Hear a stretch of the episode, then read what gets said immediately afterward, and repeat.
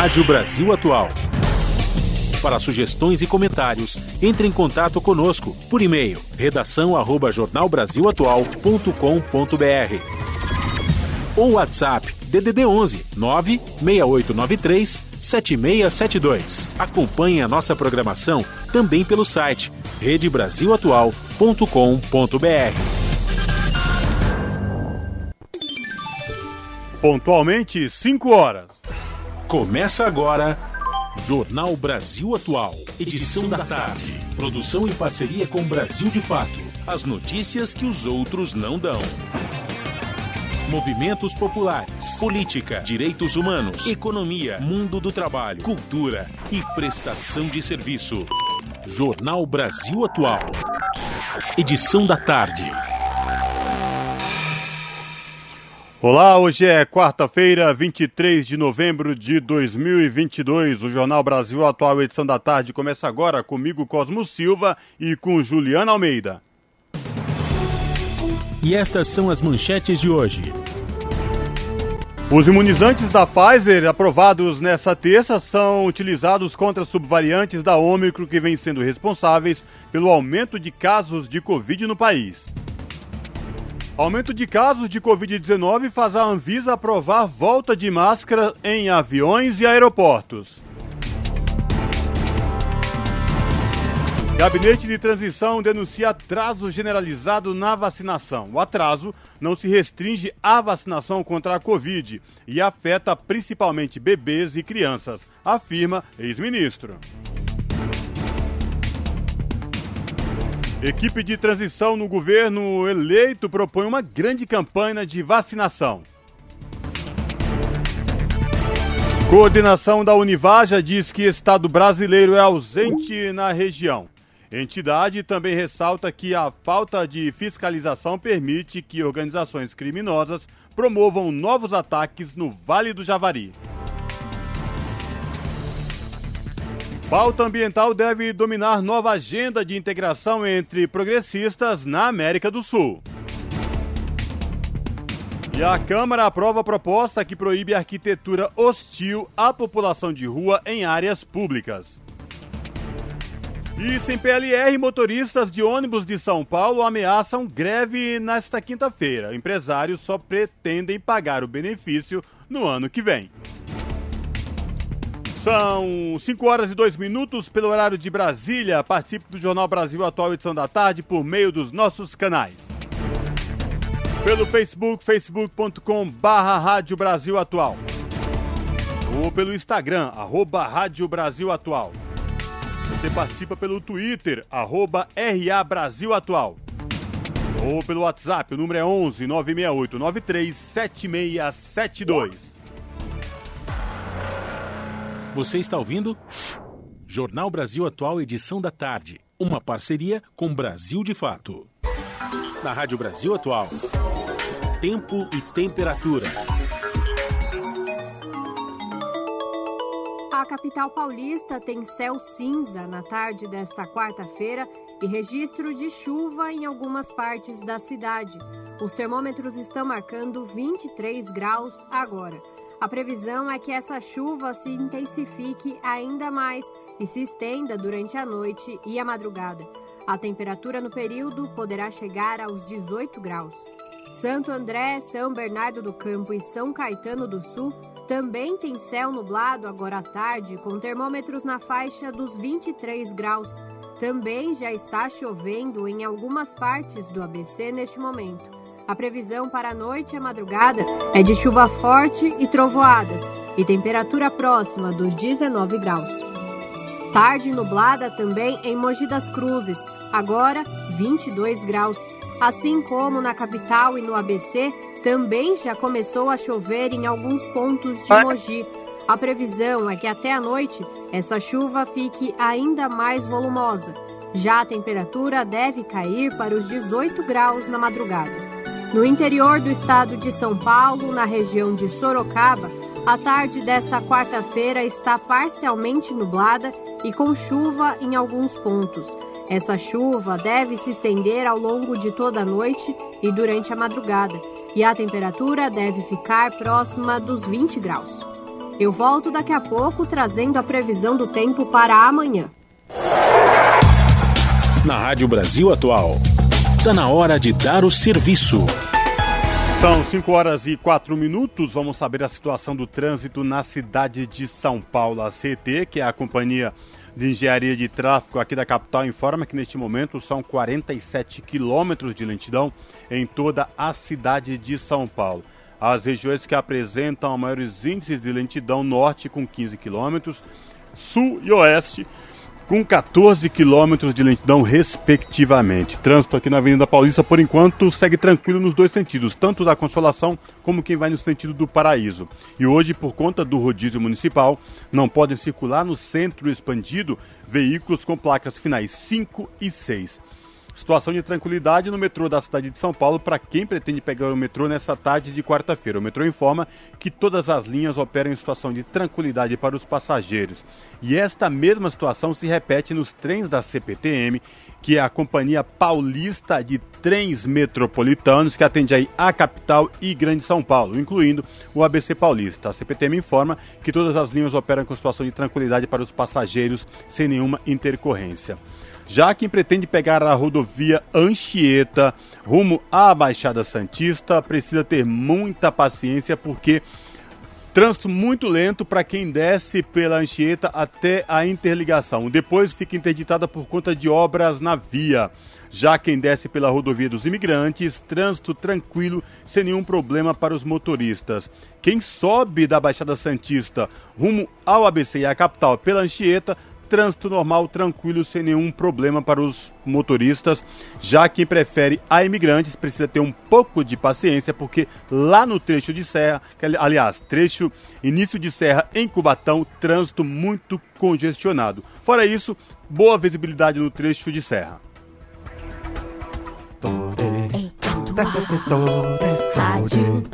Brasil Atual, Rádio Brasil Atual, Rádio 91. Brasil Atual, FM.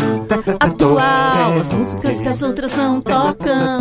Notícias que as outras não dão. As músicas que as outras não tocam.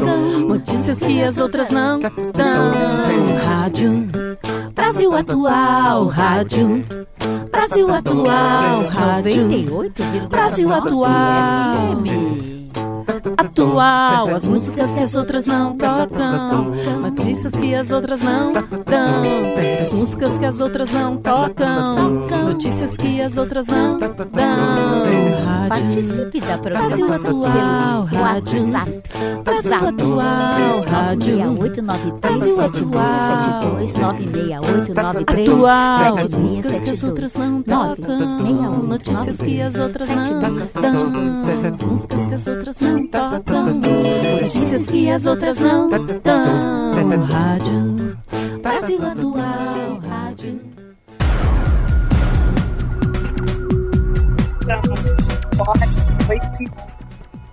Laudo técnico da Polícia Federal aponta irregularidades do governo de Romeu Zema, do Partido Novo, na autorização para duas mineradoras explorarem a Serra do Curau em Belo Horizonte. Segundo o documento, as mineradoras Gut Sheet e Flares Global foram beneficiadas, já que não cumprem as regras ambientais necessárias para a liberação da documentação.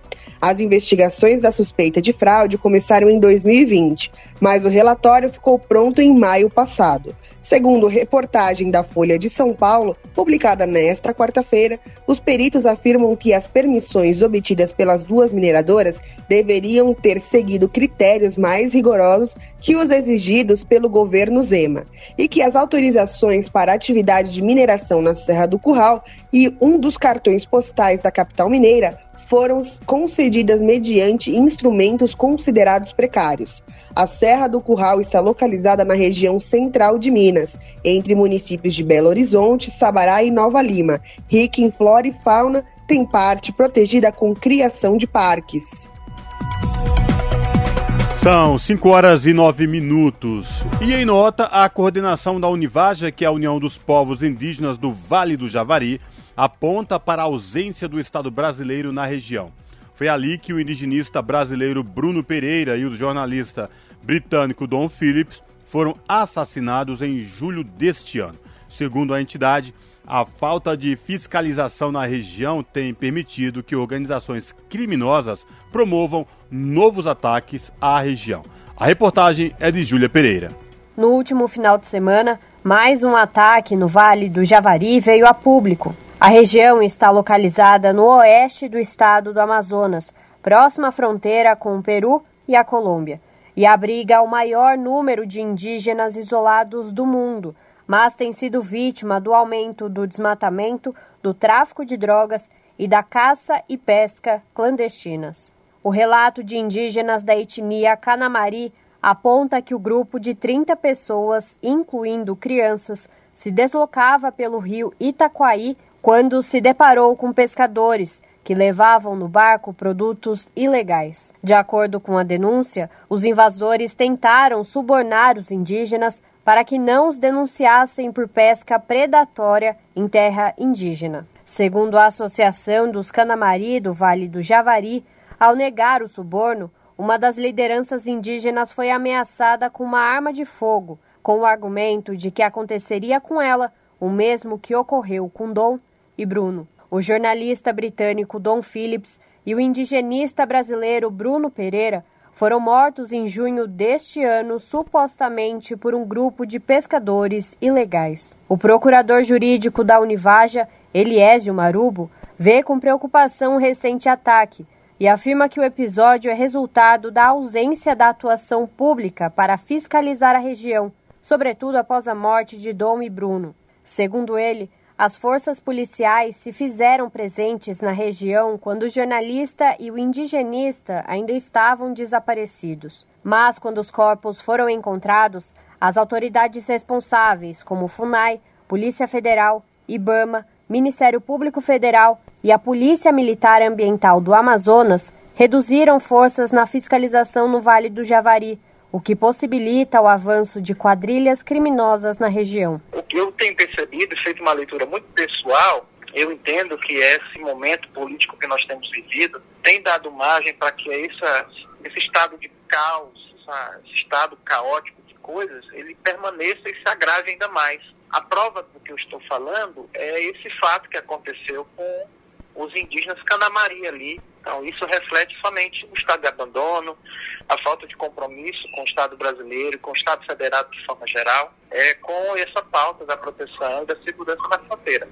É necessário que é, haja uma união de forças para que essa pauta ela volte a ter significativo é, interesse da parte do Estado nesse momento de extremo, a extrema necessidade na região de proteção de pessoas, de proteção do bem público, de proteção do interesse do Estado. O Estado não tem manifestado interesse algum, zero, em relação à manutenção do seu interesse, interesse público naquela região. O medo entre as lideranças indígenas do Vale do Javari também se espalhou após o mandante suspeito pelos homicídios de Bruno e Dom ser solto. Rubens Vilar Coelho, conhecido como Colômbia, foi solto provisoriamente no final de outubro, após duas decisões favoráveis da Justiça Federal e o pagamento de 15 mil reais de fiança.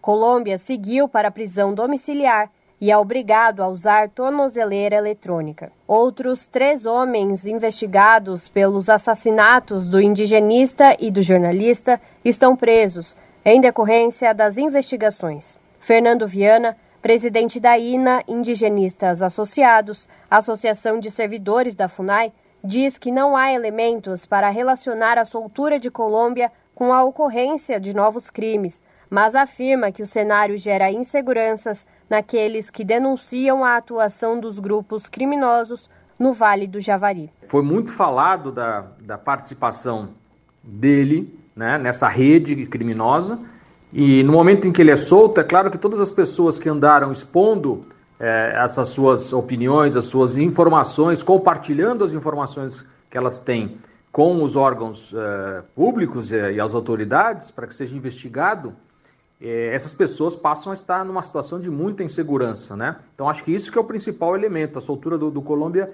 é um fator que gera muita insegurança em todos os atores locais que têm denunciado a, as redes criminosas, a atuação das redes criminosas que envolve é, pesca ilegal associado com narcotráfico internacional na região de fronteira, na qual né, suspeita-se que ele tem uma participação importante. Em nota, a Univaja sugere que o governo brasileiro adote medidas para lidar com o cenário de violência e aumento dos crimes no Vale do Javari. A entidade também pede que a equipe de transição do novo governo dê prioridade à proteção e segurança na região inclusive constando nas programações de atividades do governo a partir de agora. O procurador jurídico da Univage, Liésio Marubo, lembra que até o momento a organização não foi convidada para tratar deste assunto junto à equipe de transição, mesmo já manifestando interesse e a preocupação com a vida da população indígena do Vale do Javari.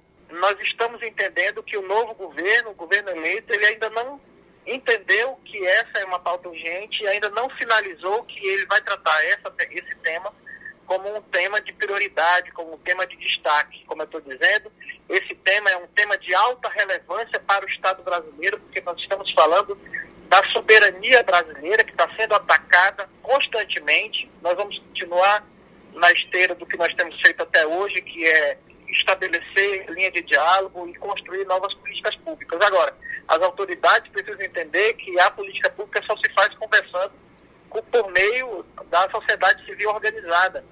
E nós temos essa reputação e essa condição e total possibilidade técnica de debater esse tema e essas circunstâncias e construir uma nova política pública que atenda de fato o interesse público na região. Júlia Pereira, Rádio Brasil Atual e TVT.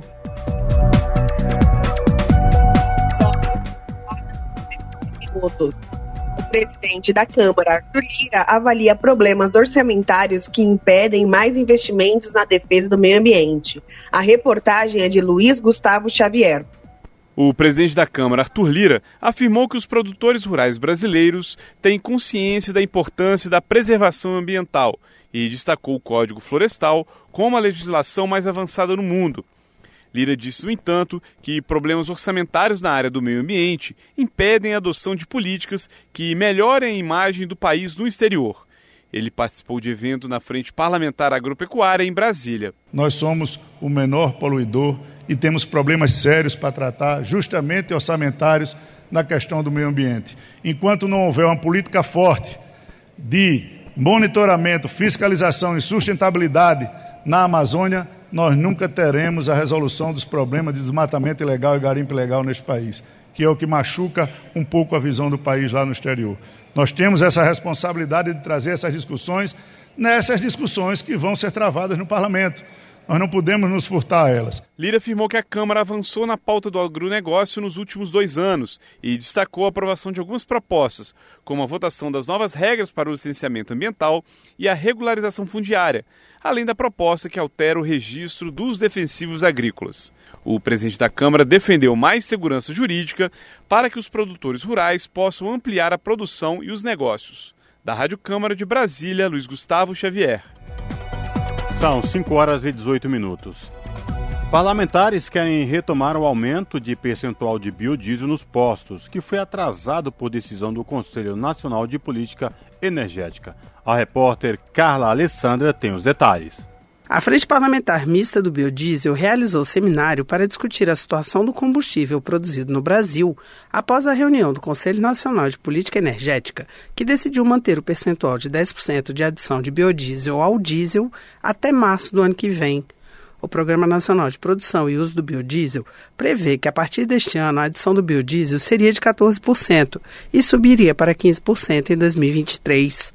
O senador Carlos Fávara, do PSD do Mato Grosso, que participa da equipe de transição do governo Lula, afirmou que o próximo governo vai se empenhar em cumprir o Programa Nacional de Produção e Uso do Biodiesel, criado em 2004. Um governo que vai estar comprometido com o pilar ambiental e nada mais ecológico que um combustível verde produzido internamente, que gera empregos, que está alicerçado no outro pilar que é o social que é a geração de emprego, de oportunidades, em especial para a agricultura familiar, todos, e a agricultura empresarial, e nós sabemos o quanto isso ajudou a revolucionar a agricultura brasileira. Na decisão, o Conselho de Política Energética permitiu também a utilização de outros combustíveis, como o diesel verde, produzido a partir de matérias-primas renováveis, como óleos vegetais e gorduras animais, e o diesel coprocessado, produzido pela Petrobras, com a adição de gordura ao petróleo. Para o presidente da frente, deputado Pedro Lupion, do PP do Paraná, a medida do CNPE é contrária aos interesses do setor e contraria as declarações do atual ministro de Minas e Energia, Adolfo Saxida. Nós tínhamos uma sinalização contrária ao que foi aprovado no CNPE. A sinalização que tínhamos, e eu tinha inclusive falado pelo ministro Saxida a mim, é que nós teríamos nada de, não teríamos nada a longo prazo ao final do governo Bolsonaro e que o próximo governo tomaria as decisões. O representante da Agência Nacional do Petróleo, Alex Brito, lembrou que o programa do biodiesel já nasceu regulado e que atualmente são recolhidas 200 mil amostras de combustíveis no Brasil, que estão, em mais de 96% dos casos, em conformidade com as normas técnicas. Mas Alex Brito destacou que, no caso do diesel, 50% das amostras não estão em conformidade justamente quanto ao percentual de adição do biodiesel.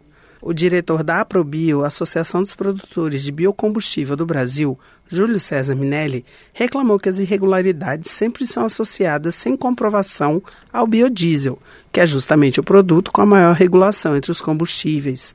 O deputado Pedro Lupion e o senador Carlos Fávaro afirmaram que vão apresentar propostas legislativas para reverter a decisão do Conselho Nacional de Política Energética, tentando sua aprovação ainda este ano para que o Plano Nacional do Biodiesel não seja prejudicado. Da Rádio Câmara de Brasília, Carla Alessandra.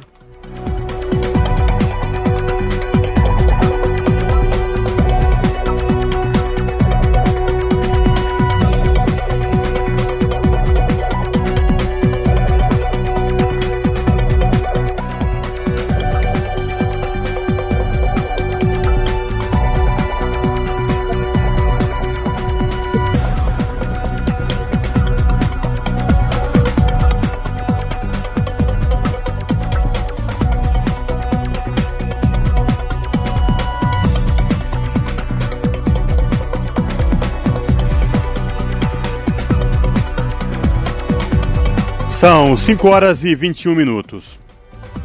Comissão de Meio Ambiente aprovou nesta quarta-feira sugestões para o Poder Executivo aperfeiçoar o cadastro ambiental rural e coibir a grilagem de terras. As informações com Bruno Lourenço. A Comissão de Meio Ambiente aprovou uma indicação ao Poder Executivo e outra específica para o Ministério da Agricultura, Pecuária e Abastecimento, com sugestões de medidas para o combate à grilagem de terras. Indicação é uma espécie de proposição pela qual o Poder Legislativo recomenda a adoção de providência, a realização de ato administrativo ou de gestão ou o envio de projeto sobre matéria de iniciativa exclusiva de outro poder.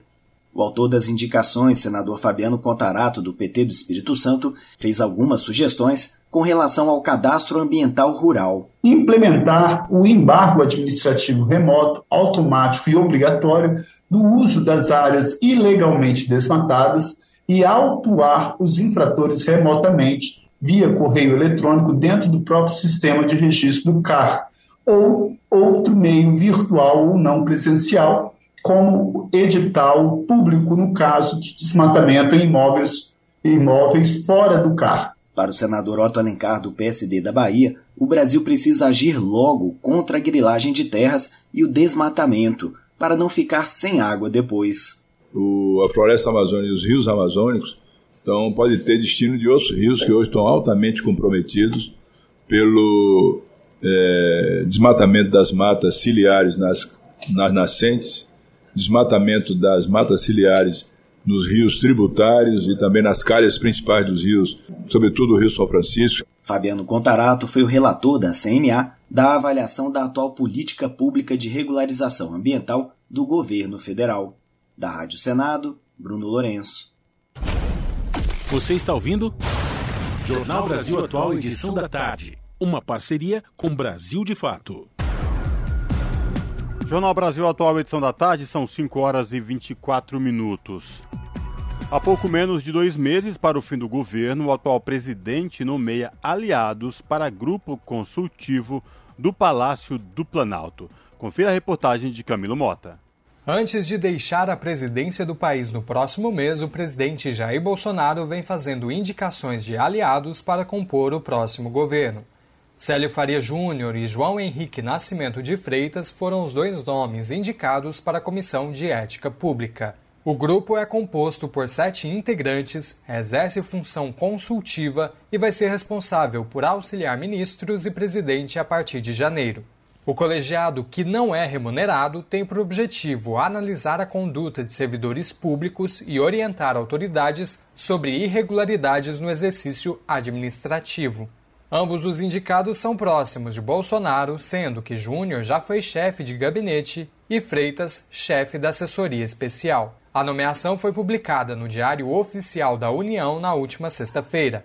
Para o professor doutor em ciência política Paulo Nicoli, as nomeações são uma forma de manter marcas do atual governo na próxima gestão pública. Apesar da transição e apesar da saída né, do Bolsonaro da presidência, ainda assim ele de, tenta deixar né, algumas influências a partir dessas indicações. Então essa é uma forma ainda né, de manter o bolsonarismo é, vigente né, dentro do poder.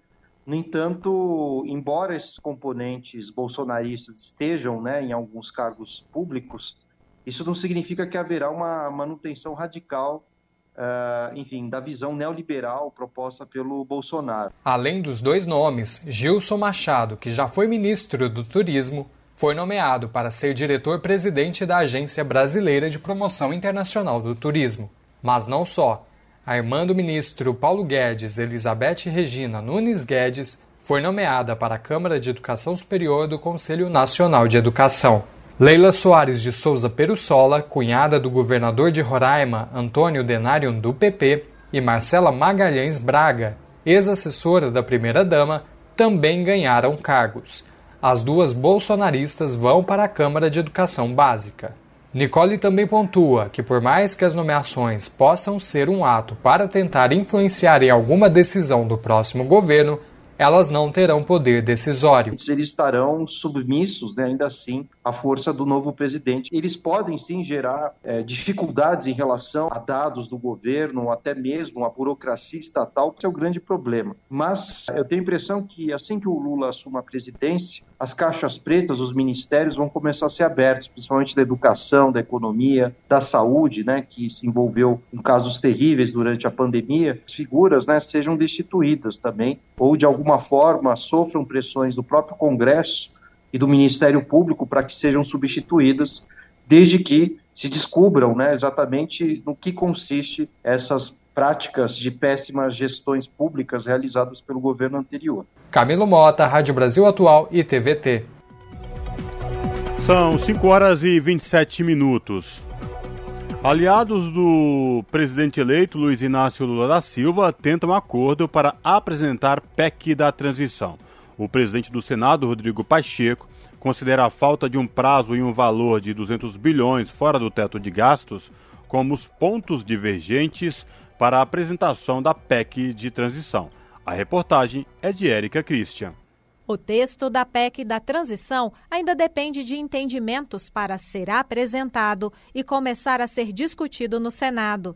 Os aliados do presidente eleito Lula ainda negociam os termos da proposta, que vai excluir do teto de gastos as despesas com o Auxílio Brasil, que voltará a ser chamado de Bolsa Família. A versão original prevê a retirada de 200 bilhões de reais por tempo indeterminado.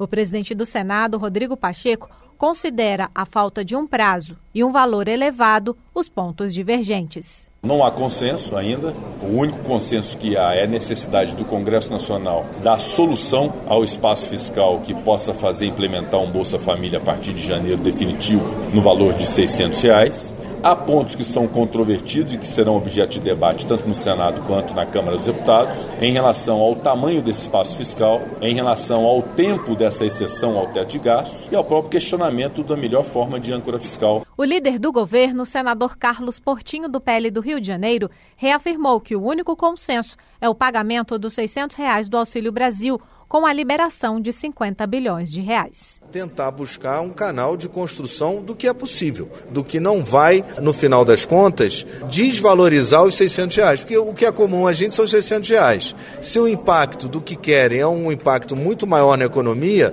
os juros altos, a inflação vão acabar tirando, retirando o poder de compra justamente dos 600 reais. Já o líder do PT, senador Paulo Rocha, do Pará, afirmou que a equipe de transição vai insistir em um valor alto fora do teto para reforçar as verbas de programas que não têm dinheiro no orçamento de 2023. O necessário é 175, não é 150, nem 80, nem tal. É que a gente excepcionando os 70 bi, fica 105 para poder investir em outros setores que nós achamos prioritários, por exemplo, recuperar a Minha Casa Minha Vida, recuperar a farmácia popular, deixar também um pouco para investimento, para gerar emprego, gerar renda. Para garantir a aprovação da PEC da transição, os aliados de Lula estariam dispostos a limitar em quatro ou dois anos o prazo em que as despesas do Auxílio Brasil continuariam fora do teto de gastos. Outra concessão seria reduzir o valor de quase 200 bilhões de reais para 130 bilhões. Da Rádio Senado, Érica Christian. 5 horas e 30 minutos. Equipe de transição propõe uma grande campanha de vacinação. Turismo quer focar na reconstrução da imagem do cenário internacional. O repórter Vitor Ribeiro tem as informações. A terça-feira foi bastante movimentada no gabinete de transição do governo Lula, instalado no Centro Cultural Banco do Brasil, em Brasília.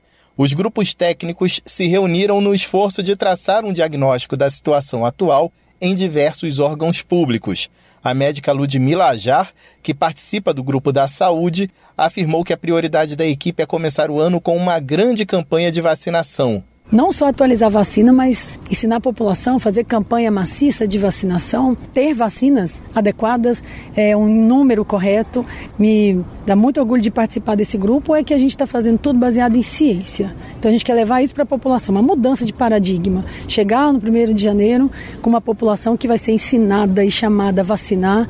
Nós queremos ter insumo suficiente, vacina suficiente. O deputado federal Marcelo Freixo comentou sobre o setor de turismo. De acordo com ele, a primeira medida será retirar da pasta a estrutura que anteriormente era do Ministério da Cultura. Essa pasta voltará a ter autonomia. Já o turismo quer focar na reconstrução da imagem do Brasil no cenário internacional, como disse Freixo como agora né, existe uma expectativa muito grande sobre o Brasil, nessa frase que o Brasil voltou, né, um debate climático, um debate cultural, um debate democrático muito forte, isso tem que reverberar para um crescimento do turismo, para trazer para cá recursos, para trazer para cá emprego, para trazer para cá investimento.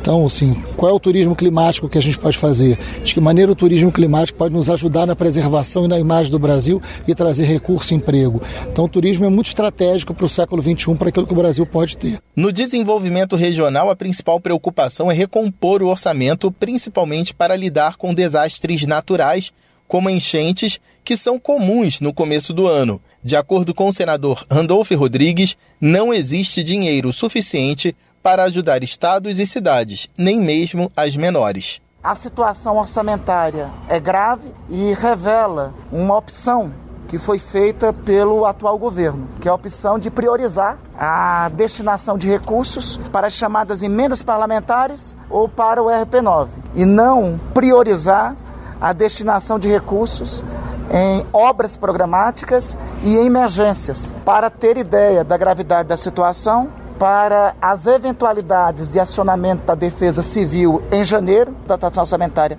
é de 2 milhões de reais. É insuficiente para uma enchente em uma cidade do interior do país. Ainda de acordo com Randolph, o novo governo vai recriar o Ministério das Cidades ficará com a nova pasta a gestão do Programa de Moradias Populares Minha Casa Minha Vida, que vai substituir o Casa Verde Amarela.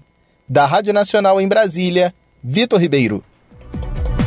Jornal Brasil Atual, edição da tarde, são 5 horas e 33 minutos e a gente repercute aqui transição nos governos. Só que, neste caso, aqui em São Paulo, porque o coordenador de transição do governo bolsonarista Tarciso de Freitas, aqui no estado de São Paulo, Guilherme Afif Domingos, do PSD, anunciou ontem 105 nomes escolhidos para os oito grupos temáticos.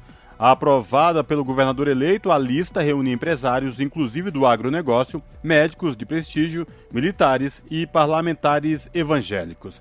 Na equipe se destacam nomes que ganharam fama por destilar o mais puro bolsonarismo. É o caso do deputado estadual Frederico Dávila, do PL. Vice-presidente da Aprojosa SP, a Aprojosa Brasil foi a principal liderança paulista do setor a apoiar Jair Bolsonaro em 2018, mas celebrizou-se por xingar o Papa Francisco, aspas, de vagabundo, e também por ofender o arcebispo de Aparecida, Dom Orlando Brandi, chamando-o de, abre aspas, safado. Também a empresária Ana Maria Veloso, acionista da Melhoramentos, que tem editora, fábrica de papel e participação no ramo imobiliário fiel ao estilo bolsonarista, ela chamou de fraudemia a pandemia que está prestes a somar 690 mil mortos no Brasil. A negacionista figura na lista do grupo sobre desenvolvimento social, mulheres, direitos da pessoa com deficiência. São 5 horas e 35 minutos. Necessidade de financiamento do governo cai 77,5% em 2021, diz IBGE. Valor de financiamento líquido atingiu 201,5 bilhões de reais. As informações com Solimar Luz. Em 2021, a necessidade de financiamento do governo geral brasileiro que inclui o governo central, estados e municípios, caiu 77,5% frente a 2020 e chegou a 201 bilhões e meio de reais, resultado que reflete principalmente o crescimento de 25,8% da receita total frente ao aumento de 1,8% dos gastos computados nos três níveis de governo. Em 2021, houve queda de 15,7% nos pagamentos de benefícios previdenciários e assistenciais, principal razão, segundo o levantamento, para o crescimento de apenas 1,8% dos gastos.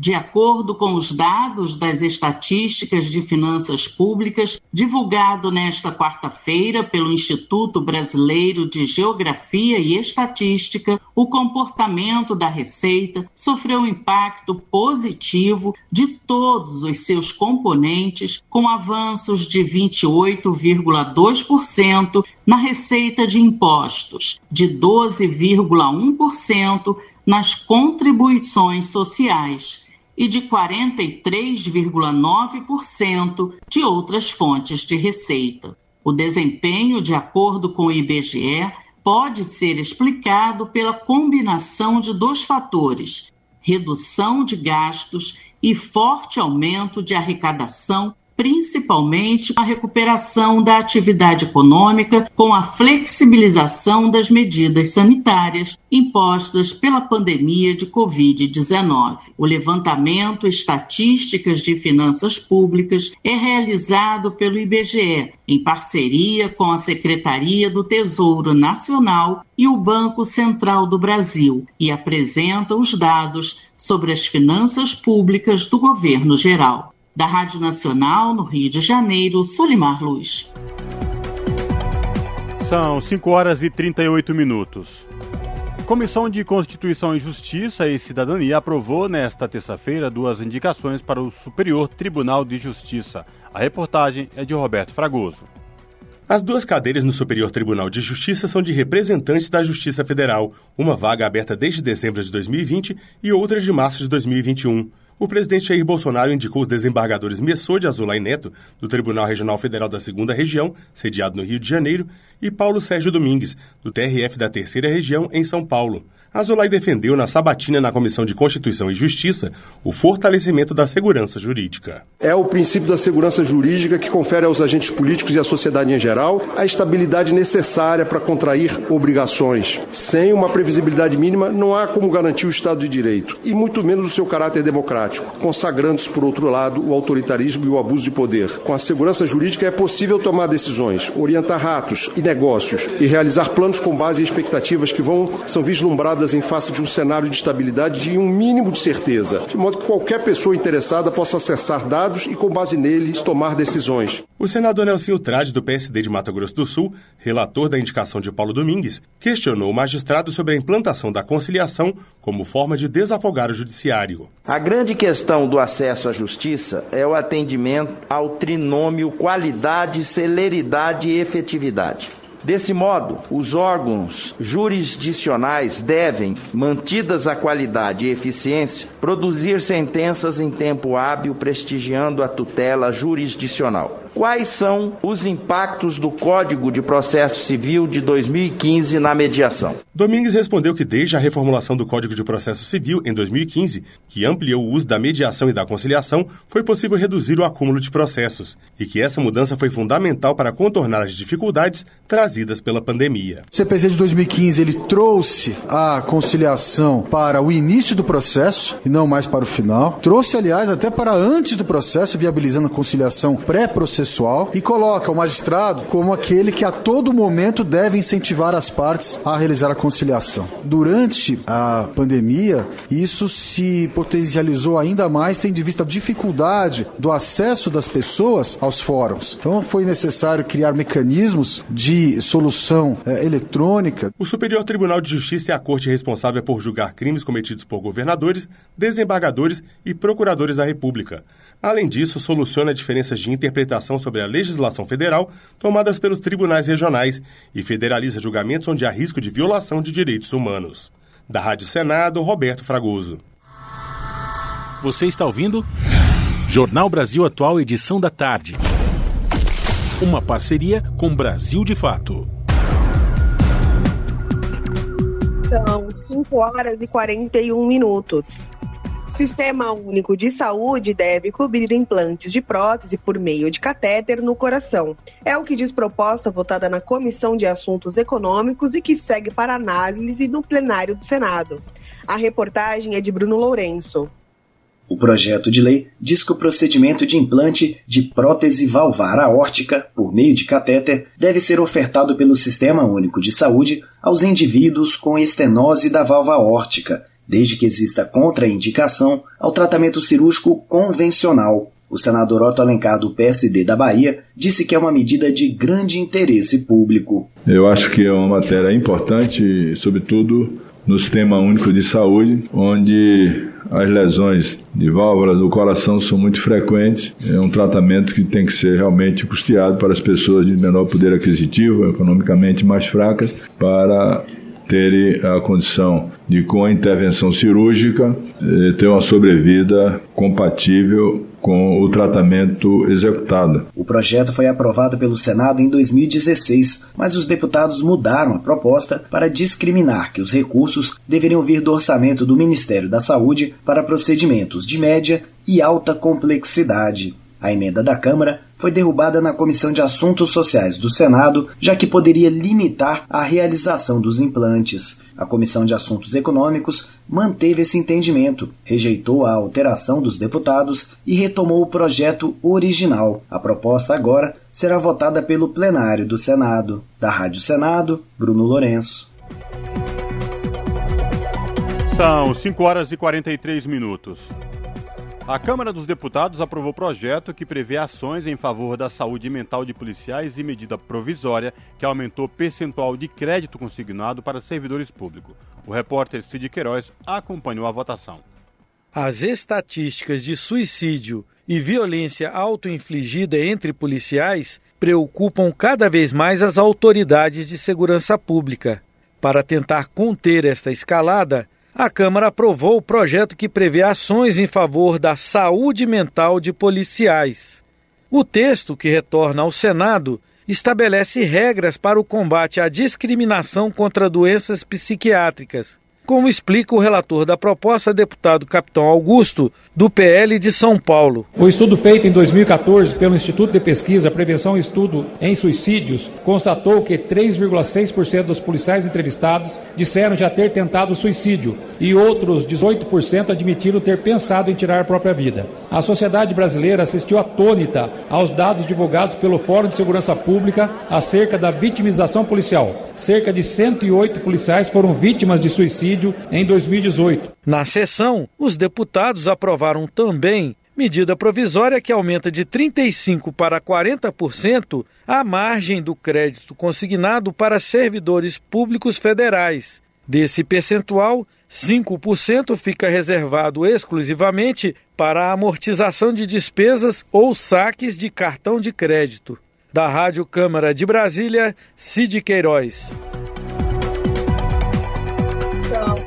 Horas e 44 minutos. Entidades defendem proposta de centros de assistência integral para autistas no SUS. A repórter Amanda Aragão acompanhou a reunião. Familiares de pessoas autistas pedem a aprovação do projeto que cria centros de assistência integral ao paciente com transtorno do espectro autista, com recursos do SUS. Mas, durante a audiência pública da Comissão de Defesa dos Direitos das Pessoas com Deficiência, a relatora da proposta, deputada Tereza Nelma, do PSD de Alagoas, disse que o projeto ainda precisa receber alguns ajustes. Nosso parecer, ele está pronto. Eu ainda acho que ele precisa ser aperfeiçoado. Tem algumas coisas que nós podemos pensar a questão do financiamento, de quem será o responsável, como será. Onde será esse centro? Edilson Barbosa, diretor-presidente do Movimento Orgulho Autista Brasil, diz que faltam no Brasil justamente centros multidisciplinares que ofereçam todos os serviços necessários para as pessoas autistas, até mesmo para a identificação do transtorno. A gente chama aqui de menino mochila. Já ouviram falar no menino mochila?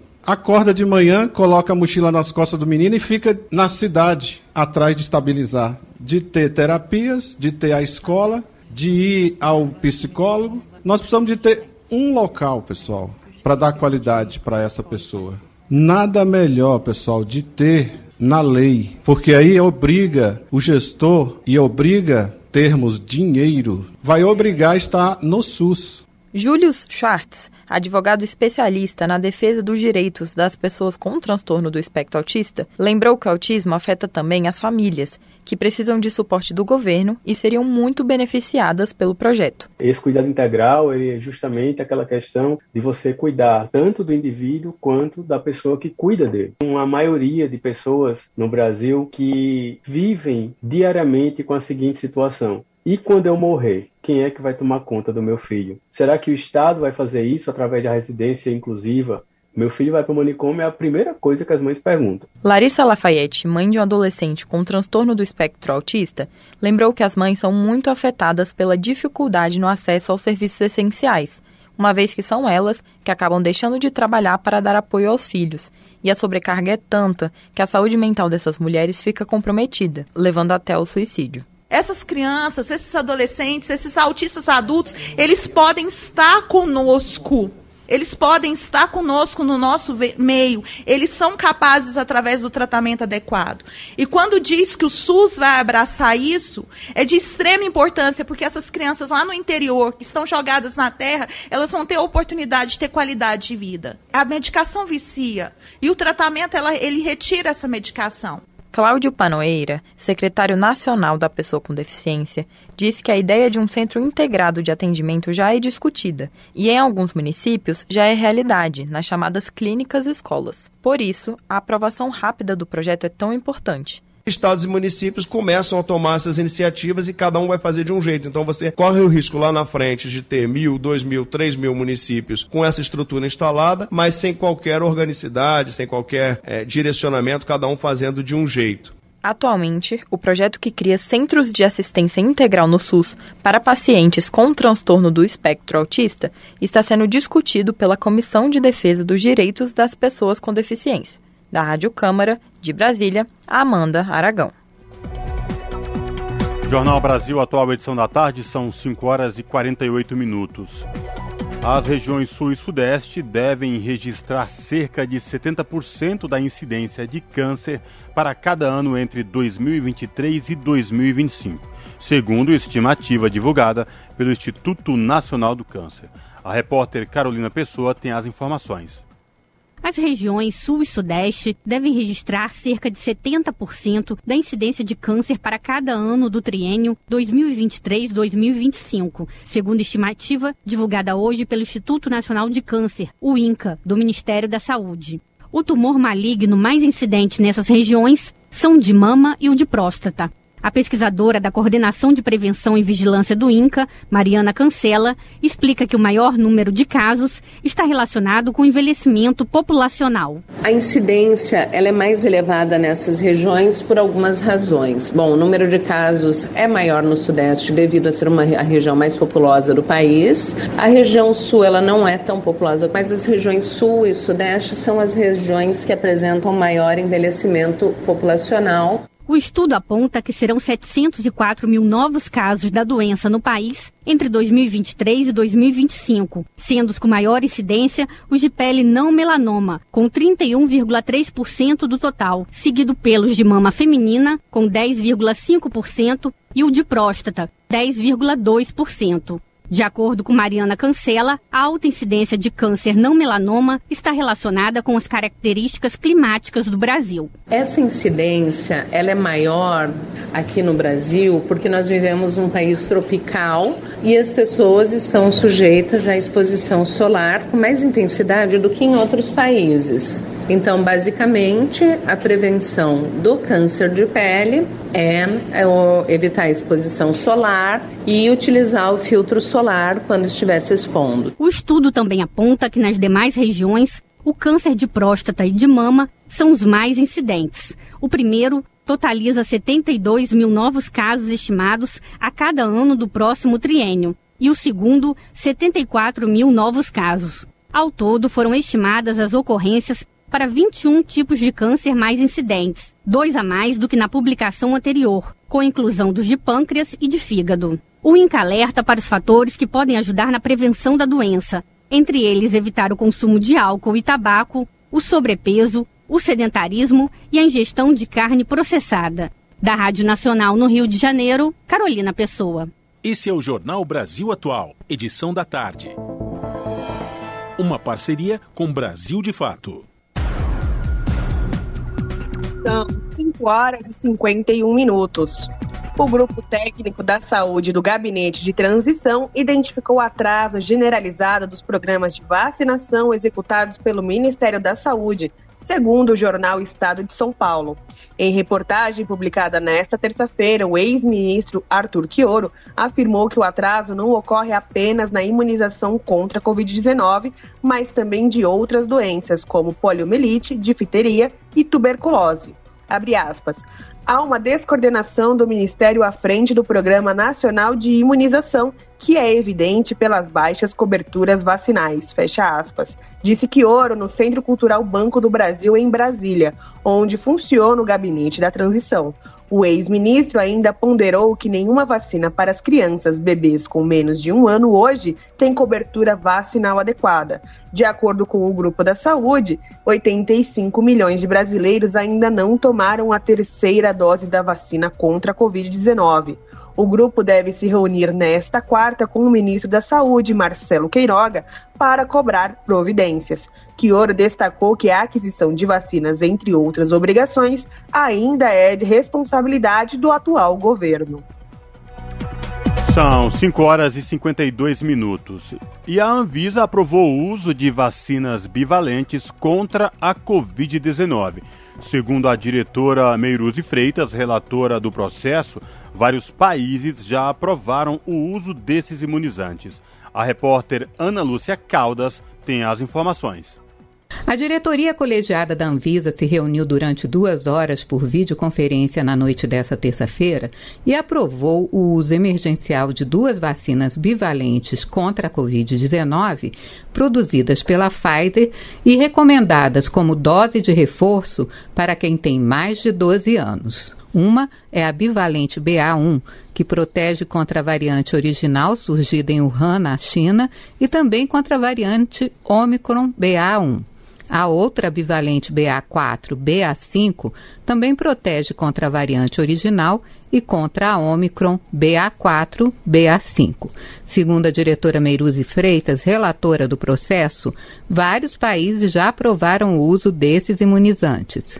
A vacina bivalente BA1 está aprovada em 35 países. A vacina Comirnaty BA4 BA5 está aprovada em 33 países, por exemplo, entre eles o Canadá, o Japão, o Reino Unido, Estados Unidos, os países da União Europeia, Austrália, Singapura. Meiruzi Freitas ressaltou que o objetivo do reforço com a vacina bivalente é melhorar a proteção da população as vacinas continuam sendo a melhor medida de saúde pública, as quais ainda oferecem um alto nível de proteção contra o agravamento da doença e hospitalizações, e as pessoas que recebem e receberam doses de reforço estão mais protegidas. A Organização Mundial da Saúde relata que as pessoas não vacinadas têm pelo menos 10 vezes maior risco de morte por Covid-19 do que alguém que foi vacinado. Os imunizantes bivalentes terão frascos na cor cinza para facilitar a identificação. A compra vai ficar por conta do Ministério da Saúde. Da Rádio Nacional de Brasília, Ana Lúcia Caldas. Jornal Brasil Atual, edição da tarde, são 5 horas e 55 minutos. Aumento de casos de Covid-19 faz a Anvisa aprovar volta de máscaras em aviões e aeroportos. A repórter Ana Lúcia Caldas tem os detalhes. Por causa do atual cenário epidemiológico no país, já a partir de sexta-feira, dia 25, o uso de máscaras em aeroportos e aviões volta a ser obrigatório. A decisão foi tomada pela Anvisa em reunião extraordinária realizada nesta terça-feira à noite. O diretor Daniel Pereira, relator da matéria, sugeriu reforço na recomendação do uso de máscaras por viajantes. No entanto, diante do aumento de casos de Covid-19 no país, a diretoria colegiada entendeu ser necessária a retomada do uso das máscaras de proteção facial em aeroportos e aeronaves. O diretor-presidente da agência, Antônio Barra Torres, disse que a preocupação com as festas de fim de ano e as férias escolares foi determinante para a decisão. Antônio Barra Torres reiterou a importância do uso de máscaras. Nesse sentido, estudos e investigações acadêmicos científicos evidenciam a importância do uso de máscaras no controle epidemiológico de doenças transmitidas pelo ar. Nesse sentido, reitera-se que a utilização da proteção facial ainda é crucial no combate à disseminação da Covid-19 e de doenças respiratórias em geral. Vejam que é, é, aquele consenso que todos nós temos. Diferente da época em que foi flexibilizado o uso de máscaras, hoje o cenário nos mostra que o princípio da precaução deverá prevalecer. Um passo atrás para garantir mais dois à frente. Na minimização do risco da transmissão, abre a importância na adoção de medidas de precaução, ora sejam a utilização de máscaras em ambientes que estão sob a responsabilidade do regramento sanitário desta Anvisa.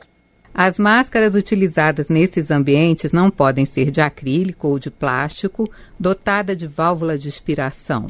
Lenços, bandanas de pano ou qualquer matéria de uso não profissional e protetor facial, face shield, isoladamente, também não podem ser usados.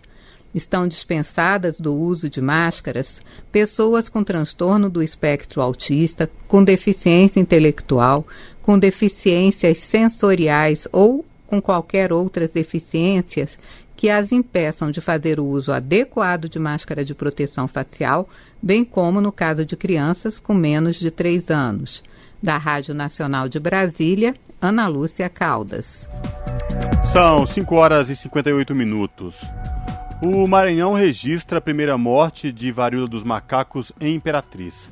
O paciente era um homem de 37 anos que estava internado em um hospital da rede privada e possuía comorbidades. O repórter Matson Euler tem os detalhes. Na noite desta terça-feira, o Maranhão registrou na cidade de Imperatriz a primeira morte pela varíola dos macacos no estado. Segundo a Secretaria Municipal de Saúde, o paciente era um homem de 37 anos que estava internado em um hospital da rede privada e possuía comorbidades. De acordo com o último boletim divulgado, 73 pessoas foram diagnosticadas com monkeypox no estado. O primeiro caso de morte pela doença no Brasil foi registrado em julho deste ano. O Rio de Janeiro lidera o número de óbitos, com cinco confirmados até agora. De acordo com o último boletim epidemiológico divulgado nesta terça-feira pelo Ministério da Saúde, 11 pessoas morreram por complicações da monkeypox. Os números, no entanto, correspondem apenas aos dados notificados à Organização Mundial de Saúde até o dia 5 de novembro, ou seja, não consideram novos casos e mortes como esta ocorrida em Imperatriz. Os sintomas iniciais da varíola dos macacos costumam ser dor de cabeça, febre, calafrios, dor nas costas e músculos, gânglios inchados, sensação de exaustão, além do aparecimento de lesões e feridas em algumas partes do corpo após os primeiros dias de sintomas. Da Rádio Nacional em São Luís, Madison Euler. Pontualmente, 18 horas. Rádio Brasil Atual. Para sugestões e comentários, entre em contato conosco por e-mail redação@jornalbrasilatual.com.br ou WhatsApp DDD 11 96893 7672. Acompanhe a nossa programação também pelo site redebrasilatual.com.br.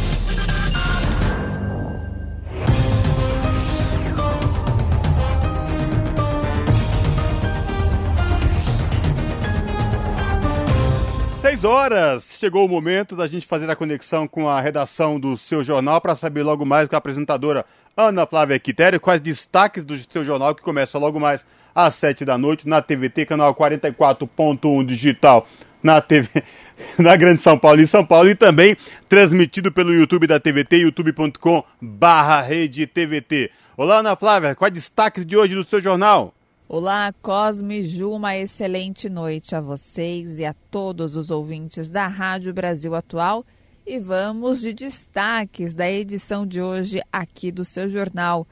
Um estudo recente feito pela Fiocruz com outras entidades e publicado na revista científica internacional Lancet aponta que quase 50 mil idosos estariam vivos hoje se as vacinas contra a Covid-19 tivessem chegado mais cedo para serem aplicadas mais rapidamente pelo Ministério da Saúde aqui no Brasil. O relatório reforça que o atual e ainda presidente da República, Jair Bolsonaro, visto como negacionista da pandemia e negligente na hora de cuidar da compra dos imunizantes, é culpado sim por muitos dos óbitos pelo vírus. Vamos falar também que o número de casos de Covid, voltando a falar sobre pandemia, sobre Covid-19, que voltou a crescer no Brasil. Em apenas uma semana, eu vou repetir, uma semana, o aumento chegou a ser de 120%. O Comitê Científico de Apoio ao Enfrentamento à Pandemia emitiu alerta para a nova cepa BQ1, que é subvariante da Omicron, e recomendações para a população com reforço do uso de máscaras. Gente, bora voltar a usar as máscaras. Também da vacinação para quem ainda não tomou as doses, está com alguma dose em atraso, e também da ampliação da testagem o médico sanitarista Gonzalo Vecina, ele explica para nossa equipe de reportagem que não há gravidade, claro, como antes, mas a proteção segue fundamental para evitar contaminação e diferentes novas mutações do vírus. Né? Como ele mesmo disse, não há uma gravidade como antes porque nós tomamos a vacina, estamos vacinados aí com as quatro doses. Mas é importante frisar que quem ainda não tomou as quatro doses ou tem alguma dose em atraso, bora correr atrás do prejuízo, porque a Covid ainda está por aí, né? Está aqui no ar, não foi embora e a gente está vendo os casos crescerem no país. E para encerrar, a economia no Rio de Janeiro voltou a crescer em 2021 e 2022 no contexto pós-pandemia de Covid-19, mas foi aquém do esperado de terceiro maior do país, o PIB per capita estadual caiu para a sexta posição, atrás de Mato Grosso, Santa Catarina e Mato Grosso do Sul. As informações estão no relatório bianual da Comissão de Trabalho da Assembleia Legislativa do Estado do Rio de Janeiro, que ainda destaca um aumento nos empregos informais, cresceu bastante. Bom, esses foram os destaques de hoje aqui do seu jornal, mas temos muito mais notícias completas, fresquinhas, saindo do forno para vocês pontualmente às sete da noite. Bom programa, Ju e Cosmo. Beijão grande para todo mundo e eu aguardo vocês então na edição de hoje do seu jornal. Até lá. Jornal Brasil Atual, edição da tarde. Uma parceria com Brasil de Fato.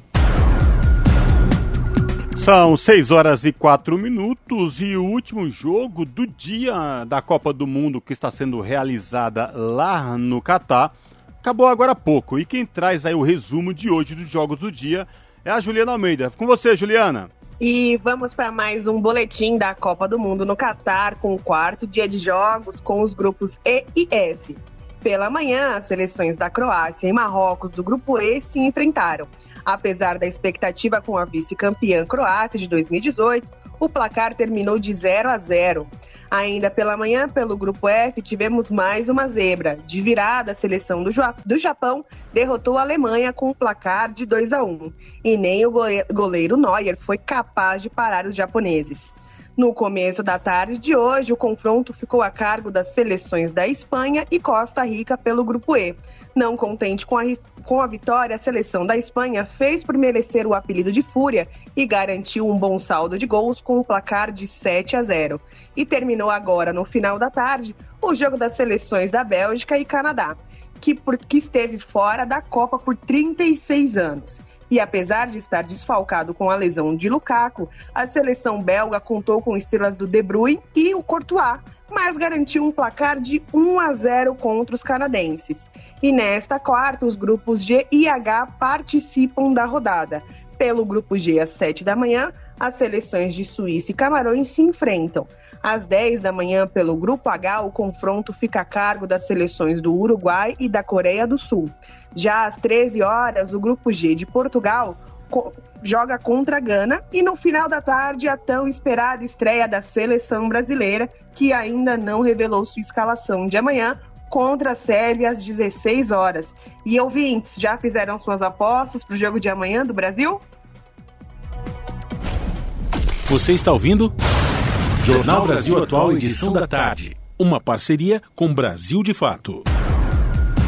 São 6 horas e 6 minutos. Juliana Almeida, eu não sei se os nossos ouvintes já fizeram suas apostas, mas o meu palpite é que a seleção brasileira ganha amanhã por 3 a 1 Será? Bom, vamos aguardar.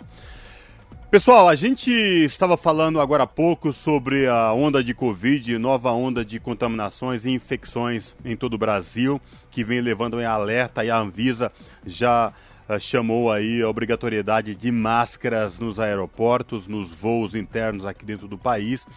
Também várias uh, autoridades chamando a atenção para o número de novos casos aí pra, por conta da nova, da nova variante, da Ômicron, da sub, subvariante, enfim. No final de semana, o Revista Brasil TVT, que tem a minha apresentação e da Ana Rosa Carrara, entrevistou a doutora Karina Calife, que é médica, professora da Faculdade de Ciências Médicas da Santa Casa de São Paulo e doutora pela Faculdade de Medicina da USP. Ela explicou para a gente como é que está o cenário atual, formas de se prevenir contra possível infecção, de como se precaver e a importância do ciclo vacinal das quatro doses da vacina contra a Covid-19. Vamos acompanhar. Aumento no número de casos de Covid-19 e registros de infecções na sublinhagem PQ.1 em território nacional acendem um novo alerta sobre a importância da carteira de vacinação completa e medidas de segurança e de combate ao novo coronavírus. Sobre essa questão, nós conversamos agora com Karina Calife, que é médica, professora da Faculdade de Medicina da Santa Casa de São Paulo e doutora pela Faculdade de Medicina da Universidade de São Paulo. Olá, doutora Karina Calife, tudo bem com a senhora? Seja bem-vinda, prazer falar com a senhora. Infelizmente, em um momento nada agradável, doutora. Prazer estar aqui com vocês, sempre muito bom compartilhar esse trabalho, né? Um prazer estar aqui também e, acima de tudo, um trabalho de educação para que as pessoas tenham importância, que a pandemia não acabou e das, das importâncias de, de, de medidas de cuidado, de prevenção. Doutora Karina Califa, a gente vive num momento de certa estabilidade e tranquilidade. A população tinha abolido por completo o uso de máscaras, mas um detalhe importante: o ciclo vacinal não estava completo. Para a população adulta, para crianças, eu queria ouvi-la sobre todas essas questões, né? A questão da, do não mais o uso de máscara e, acima de tudo, do ciclo vacinal das pessoas, doutora. Muito bom, Costa. Veja bem, é, acho que a primeira coisa que a gente tem que falar é que a gente tem esse processo mesmo nessas doenças infecto-contagiosas, especialmente essas de transmissão respiratória. Né? A gente vinha num momento um pouco mais tranquilo, em que o vírus não estava circulando tanto, e nesse momento é, era tranquilo que a gente pudesse conviver com a diminuição do uso da máscara, né? principalmente em ambientes abertos, ou seja, onde não tem aglomeração. É claro que nos ambientes fechados, onde você tem pouca ventilação, é, ao meu ver, isso nunca deveria ter deixado de acontecer. Mas acho que uma das questões mais importantes, que você estava trazendo aqui, que é a questão da, também da vacina. Então, a gente tem sim uma nova onda. Essa nova onda vem da subvariante BQ.1, como você já colocou, que é uma subvariante da Omicron. E aí a gente tem algumas questões com isso, porque você tem a cepa original, que foi aquela primeira, né? Depois as, as variantes que foram acontecendo depois daí, e essa subvariante, que é uma subvariante da Omicron, que foi a variante que mais conseguiu, assim, é, é, se viabilizar, vamos dizer assim. Isso é uma questão ao acaso, os vírus vão se, é, é se mutando mesmo ao se multiplicar. Então, por isso que é tão importante a gente não deixar ou diminuir essa circulação do vírus, como você colocou. E o que é, que é possível fazer para isso? Primeiro, usar as medidas de proteção que nós já conhecemos, então não tem que entrar em pânico, porque a gente já sabe hoje, de, de um jeito diferente, porque quando começou a pandemia, é, do ponto de vista científico, o que é que a gente pode fazer? Então, a primeira coisa é medidas de proteção, que são o uso da máscara, é, preferencialmente a N95, a PFF2, é, no, principalmente em ambiente fechado, transporte público, né, elevador, esses espaços que a gente tem com pouca ventilação, a máscara cirúrgica ela pode ser utilizada, mas aí por períodos mais curtos de tempo em ambientes mais ventilados, né? É, a outra questão é o esquema vacinal, como você está trazendo, ou seja, todos os adultos, todas as pessoas acima de 18 anos têm que tomar, ter tomado as quatro doses da vacina. Então, está disponível nas unidades de saúde essas quatro doses de vacina. Tem muita gente que não completou o esquema vacinal. Fez a primeira, segundo, primeiro reforço e não foi lá fazer a quarta dose. Então, isso é bem importante. Algo muito importante também é vacinar as crianças, com a população que ficou muito tempo, é, e elas são é, é, grandes transmissores também. E, além disso, a gente teve um número muito grande da mortalidade dessas crianças. Criança é um pouquinho mais complicado, né, porque é, a, a, liberação demorou mais, então a gente já tem a liberação na Anvisa, por exemplo, para crianças de mais de de seis meses e mais, mas aí com a Pfizer, e a Coronavac, que a gente tem alguma disponibilidade, mas aí só a partir de três meses. Então, a nossa sugestão é essa: são as medidas de proteção e completar o seu esquema vacinal. Já já a gente fala qual é a diferença da vacina para essa subvariante. Então vamos aproveitar já que a senhora introduziu o assunto, vamos falar da subvariante, a subvariante da Omicron, né? Toda uma escalada de, de vírus a senhora puder explicar para a gente, porque fica tudo muito confuso para quem não é da área da, da, da, saúde. Tem um colega nosso que diz que isso é papo de cientista, né? Mas assim, é importante, é quase uma sopa de letrinhas. Mas de um jeito bem geral, claro, assim, né? Tem, poderia explicar de um jeito mais científico, mas assim, para a gente poder entender, é como se fosse assim: existia uma cepa inicial que foi a selvagem, a primeira que apareceu. A partir daí, com a circulação, é, os vírus eles vão, vão mutando de forma diferente. E tem erros nessa né, composição do RNA. Então, nessa composição, quando se muda isso, essas mutações chamam-se de variantes. Essas variantes a gente teve várias, que a gente já falou por aqui, já viu, e tem uma dessas variantes, no caso agora, nesse momento, que foi a variante Ômicron, que foi a que ficou mais, é a que se manteve mais, né, que se viabilizou mais. Isso não é porque o vírus é inteligente, consegue, porque é vírus, né? Então, assim, isso é uma, uma coisa que a gente tem que ter em mente. É um acaso. E esse acaso pode não dar em nada clinicamente, pode dar. No caso da Omicron, ela é uma variante, uma variante mais transmissível. Dentro da Omicron foram se desdobrando pequenas mudanças, muito pequenininhas, que são as mudanças que acontecem na proteína spike. né? Então é por isso que é subvariante, porque ela é muito parecida, ela é a Ômicron com pequena mudança, especialmente na, prote na proteína spike. Qual é a questão com isso? Essa, esse espaço foi uma das, das é, é uma das coisas que a gente fez para poder produzir as vacinas. Então a spike foi um né, dos espaços ali, né, é, que foi utilizado para a produção da imunidade a partir da vacina. Então, qual é a questão com essa subvariante? É que ela tem um escape vacinal maior do que as anteriores. O que, que significa isso? A vacina continua, continua servindo? Sim, continua servindo. Teve toda uma, uma é, proteção para a gente, a gente consegue ter casos muito menos graves hoje, é uma outra situação mas o escape vacinal significa que a gente vai pegar com mais facilidade, porque a proteção é menor, né? E aí por isso que é tão importante que a gente tenha o que já está acontecendo em alguns países da Europa, por exemplo, que são as vacinas bivalentes ou ambivalentes, né? Que são aquelas que já se acertaram, se renovaram, vamos dizer assim, com essa informação da Omicron, que isso faria diferente, e aí seria, por exemplo, uma quinta dose mas vale muito completar as quatro doses, mesmo com essas é, vacinas que temos disponíveis aqui no Brasil. A senhora trouxe uma informação, um detalhe, e aí eu, como leigo, também vou aproveitar essa oportunidade. Porque a senhora falou escape vacinal, né? Então, não é que a vacina não, não vai trazer proteção. O risco de contaminação é maior. É mais ou menos isso, doutora? Mais ou menos isso, isso mesmo. Porque, veja, é isso, a proteção, ela continua, ela está existindo. Tanto que a gente tem tido muito menos óbitos, né? Muito, ainda temos pessoas que são mais frágeis, especialmente os idosos, os muito idosos e as pessoas que têm aí alguma dificuldade de imunidade, de, né, uma imunidade um pouco mais fragilizada, ou porque está fazendo um tratamento para câncer, ou porque tem alguma doença autoimune, enfim. Mas é exatamente o que você falou. A vacina ela protege, ela nos confere uma imunidade, ela nos confere uma força para lidar com isso, né? Agora, é, é mais fácil que você se, se desculpa, que se você se infecte é, ao entrar em contato com uma pessoa positiva. Agora, professora, uma coisa que eu quero saber se a gente precisa ficar preocupado com, a, com esse termo que a imprensa está tra tratando da tripledemia. Termo difícil de falar, dos três vírus ao mesmo tempo, né? Que seria o vírus da SARS-CoV, do, do Covid, da influenza e mais um vírus respiratório. Então, isso é, parece assim um holocausto para quem, quem, não é da área da saúde. Ter três infecções de uma, de uma só vez. A gente precisa se preocupar com essa questão desses três vírus infectarem é, simultaneamente alguém?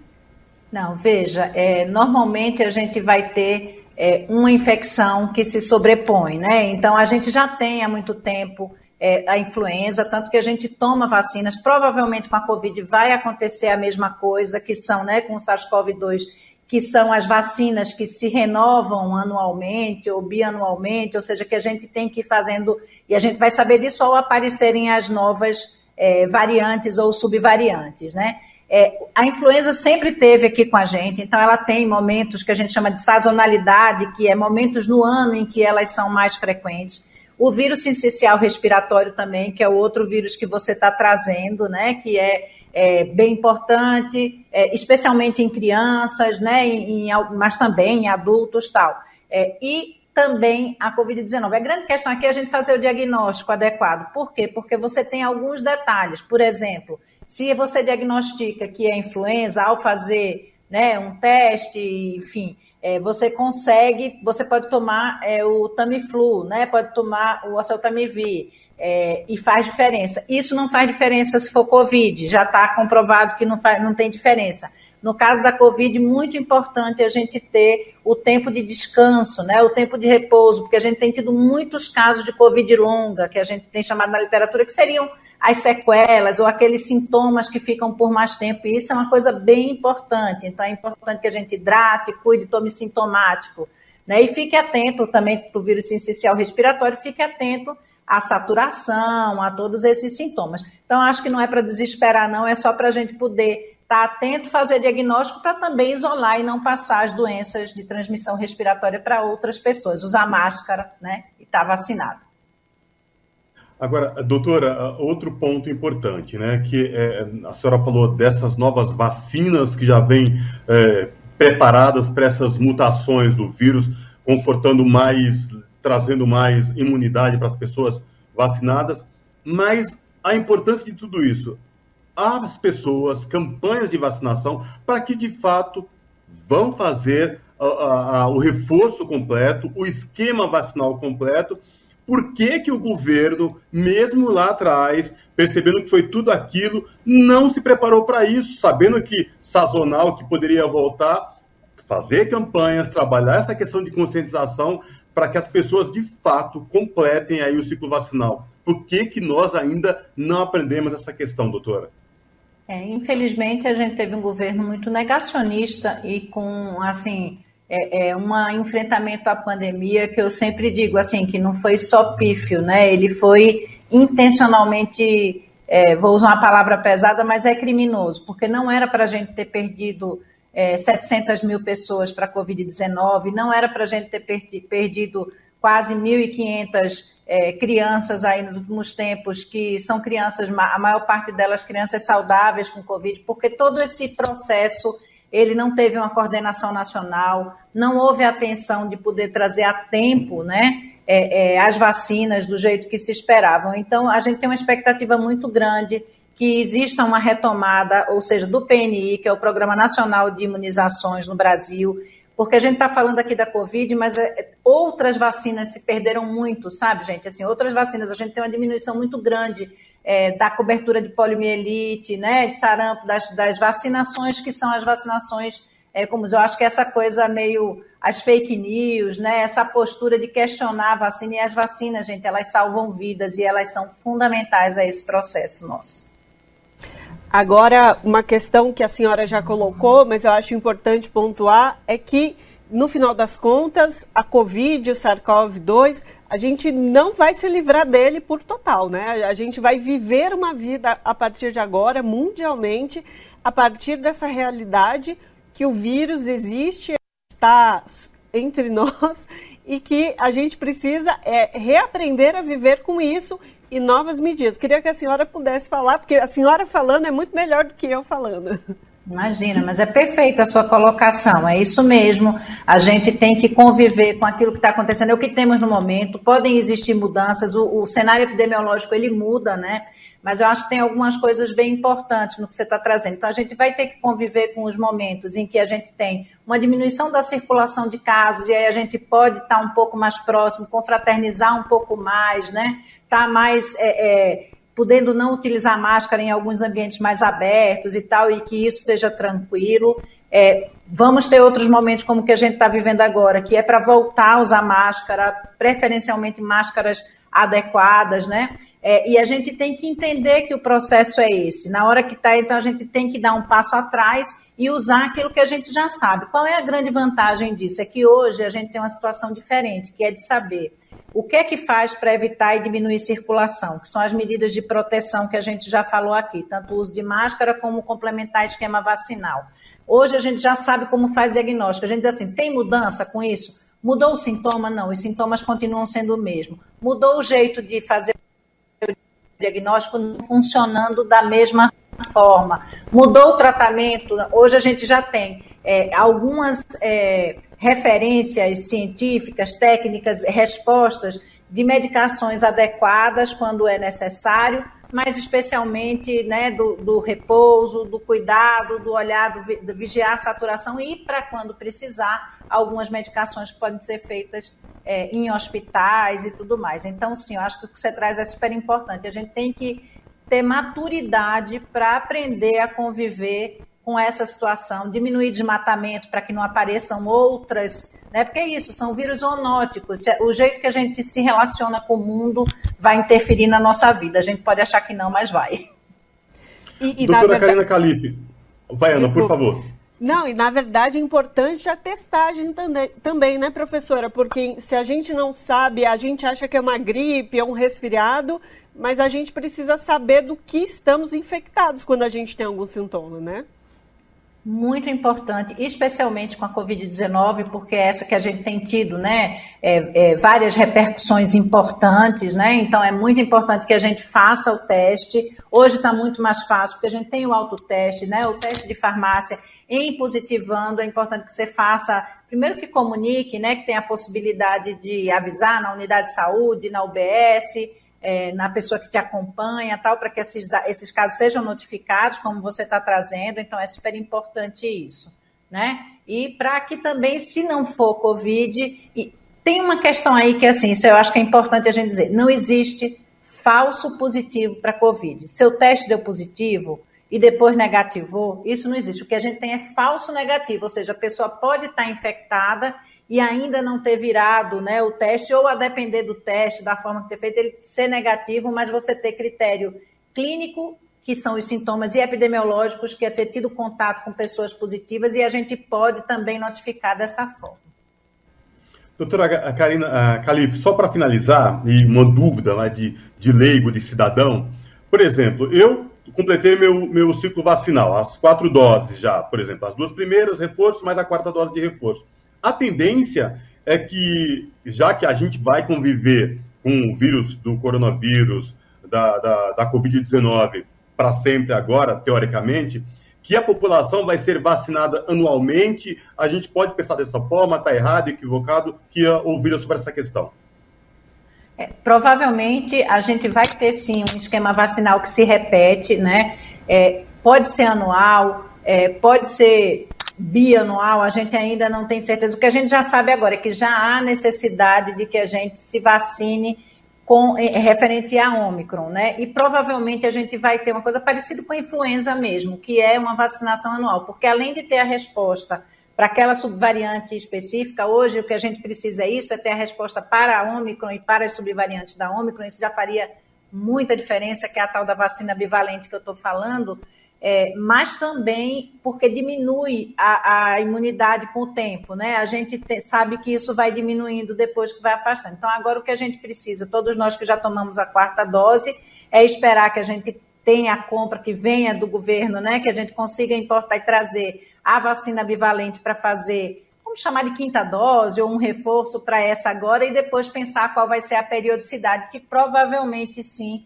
deve ser anual. A gente ainda não tem isso assim batido o martelo, mas provavelmente será anual sim. Tá certo, ainda conversamos com Karina Calife, que é médica, professora e doutora pela Faculdade de Medicina da USP e professora na Faculdade de Medicina da Santa Casa. Professora, muitíssimo obrigado pela participação conosco aqui hoje. É sempre muito esclarecedor ouvi-la.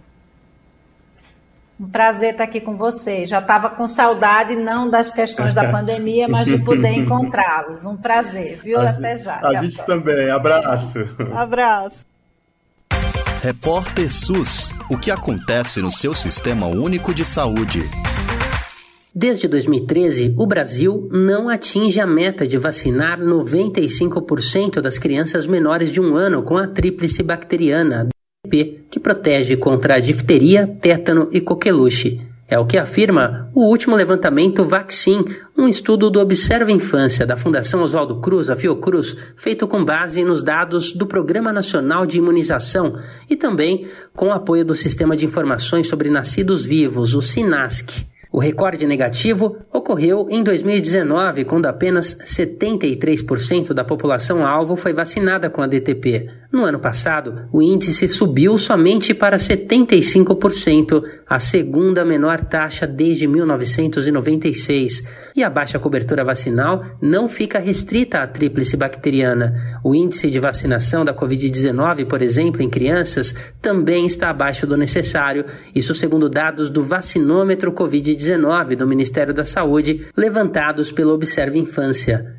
Depois de quatro meses da aprovação do uso emergencial da Coronavac em crianças de 13 e 4 anos pela Anvisa, somente 5,5% do público-alvo tomou as duas doses do imunizante. Em 7 de novembro deste ano, 323.965 crianças tomaram as duas doses do imunizante. O público-alvo, no entanto, soma 5 milhões e 900 mil menores. A pesquisadora Patrícia Boccolini, coordenadora do Observe Infância, afirma que a baixa cobertura vacinal tem uma série de causas. Uma delas é a ausência da percepção dos riscos inerentes às doenças, depois que o cenário de crianças doentes ficou distante da realidade brasileira. Em relação às doenças imunopreveníveis, né? A gente não vê mais crianças com sequelas, por exemplo, da poliomielite ou de alguma outra doença imunoprevenível. Isso dá muitas vezes uma falsa sensação aos pais que não há mais perigo né? Então não precisa, que não precisaria então mais vacinar suas crianças, né?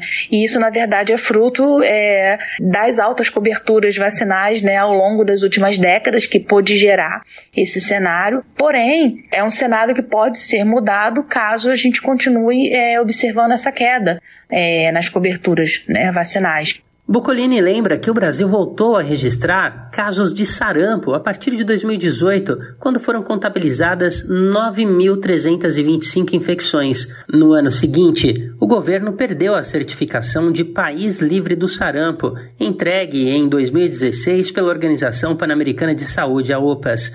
No mesmo ano, foram registrados 20.901 casos da doença.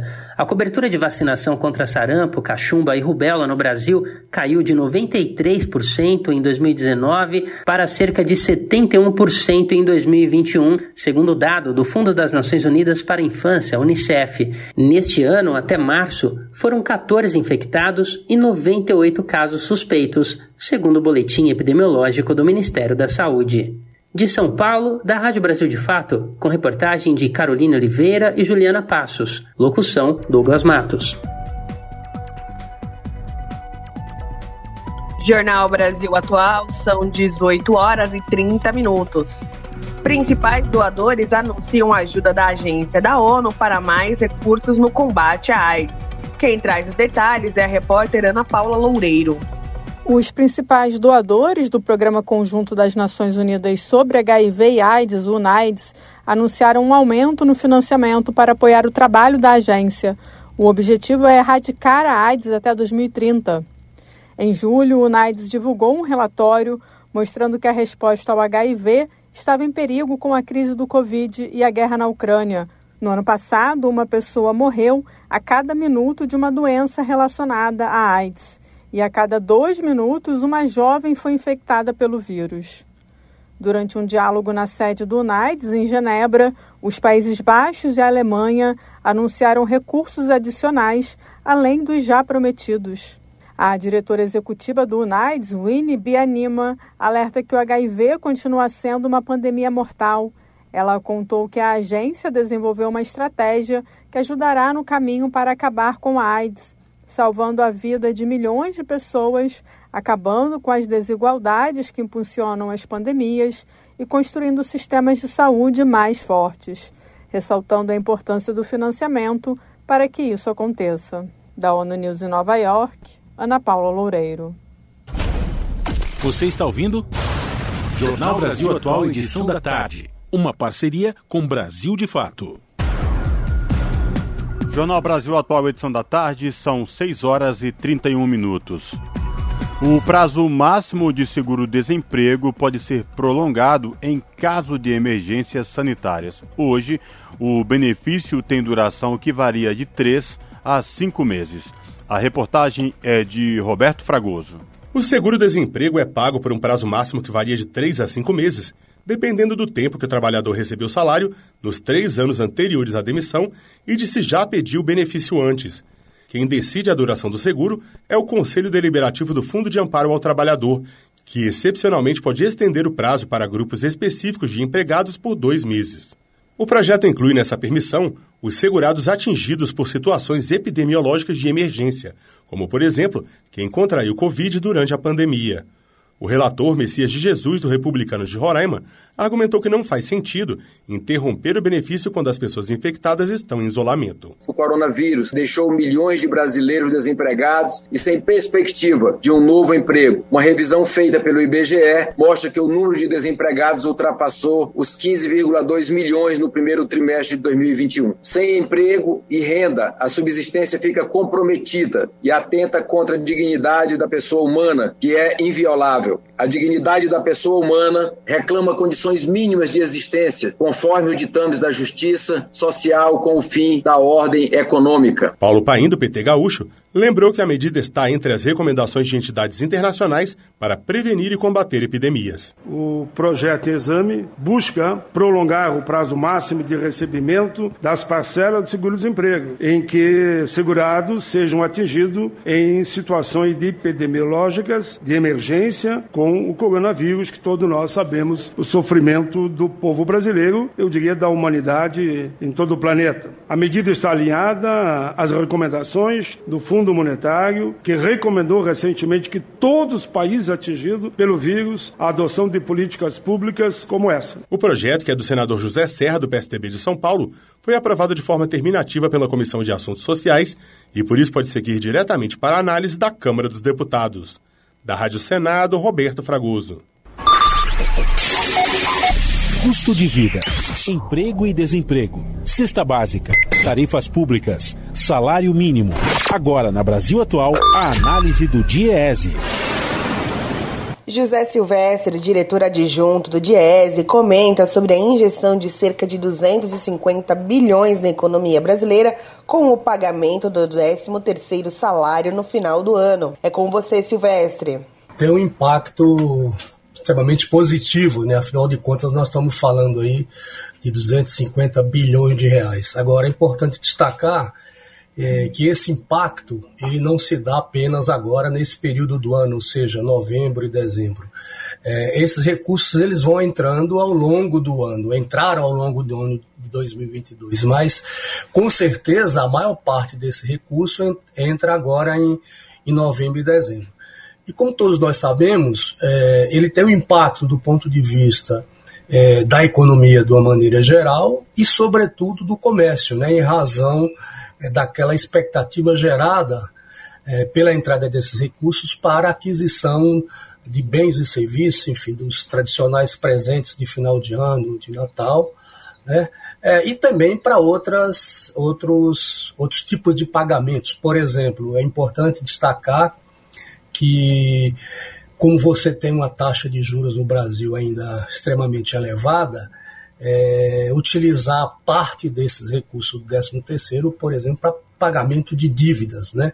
Então isso também tem um impacto, enfim, ele tem impacto nas famílias, tem impacto na economia, é um recurso razoável e que, como eu falei, entra na economia e, e, gera toda essa expectativa por parte dos, das pessoas de uma maneira geral. Além dos, dos pensionistas e aposentados do, do INSS, né, do regime geral da Previdência Social, você pode ter também, por parte dos próprios trabalhadores da, do chamado mercado formal de trabalho, eles receberem a primeira parcela em outro período que não agora por força, por exemplo, das, dos, de cláusulas em acordos coletivos de trabalho, em convenção coletiva de trabalho, que determinam outro período do ano para o adiantamento da primeira parcela, que não é, no final do ano. É. Então, isso tem, de fato, um impacto que ele vai sendo diluído ao longo do ano. Além disso, sabemos que pela legislação, quando o trabalhador, desde que solicite no momento de tirar suas férias, se ele solicitar a antecipação da primeira parcela do 13 terceiro, ele pode receber. Né? Então é isso, tem uma diluição ao longo do ano, mas com certeza a, maior parte do recurso entra no final do ano. O que eu acho que é importante destacar, esse, essa estimativa que o Diese faz há mais de 20 anos, é, ela pode até ser considerada conservadora, né, em razão, inclusive, de, de pontos que você tocou. Por quê? Porque o que a gente está estimando aí, que aproximadamente 85,5 milhões é, de brasileiros vão ter acesso ao 13º, não significa dizer que você não tenha outras pessoas que possam acessar o 13º. Pessoas que, embora não tenham um vínculo empregatício, não tenham registro em carteira, é, mas e sejam assalariados do, do mercado de trabalho, mas que podem receber tá certo? Assim como pessoas é, que, que têm outros tipos de inserção de vínculo no mercado de trabalho. Então, nesse sentido, é, é uma, é uma é, pode ser considerada uma estimativa conservadora. Né? Mas com certeza essas pessoas recebem. Então, esses 250 bilhões de reais serão distribuídos para essas 85,5 milhões de pessoas, divididos entre o mercado formal de trabalho, inclusive os empregados domésticos, que representam, em termos do montante, é, aproximadamente 67% do recurso, e o, e o restante vai para os, os pensionistas né, do regime geral da Previdência Social e também dos pensionistas, enfim, aposentados, inativos, dos chamados regimes próprios, seja da União, dos estados e daqueles municípios que têm regime próprio de previdência social. José Silvestre, diretor adjunto do DIEESE para o jornal Brasil Atual. Você está ouvindo? Jornal Brasil Atual, edição da tarde.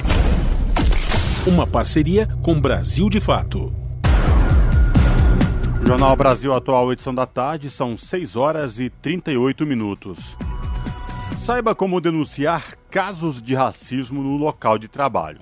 O trabalhador que sofrer racismo no trabalho deve primeiro reunir provas para fazer a denúncia. Com reportagem de Mariana Lemos, a locução é de Douglas Matos, do Brasil de Fato. O crime de racismo, ou seja, o ato de discriminação por raça e etnia previsto na Lei 7716 de 1989, inclui uma série de práticas que vão contra a dignidade e a honra de um sujeito. No ambiente de trabalho, essas práticas, sejam pontuais ou corriqueiras, devem ser observadas e denunciadas. Na área trabalhista, o racismo pode se caracterizar desde a recusa da contratação até o pagamento de salários mais baixos devido à cor da pele, por exemplo. Há ainda a injúria racial, descrita no artigo 140 do Código Penal, e neste caso, o crime se caracteriza pelo ato de ofender a dignidade ou decoro de alguém por conta da cor ou traços raciais.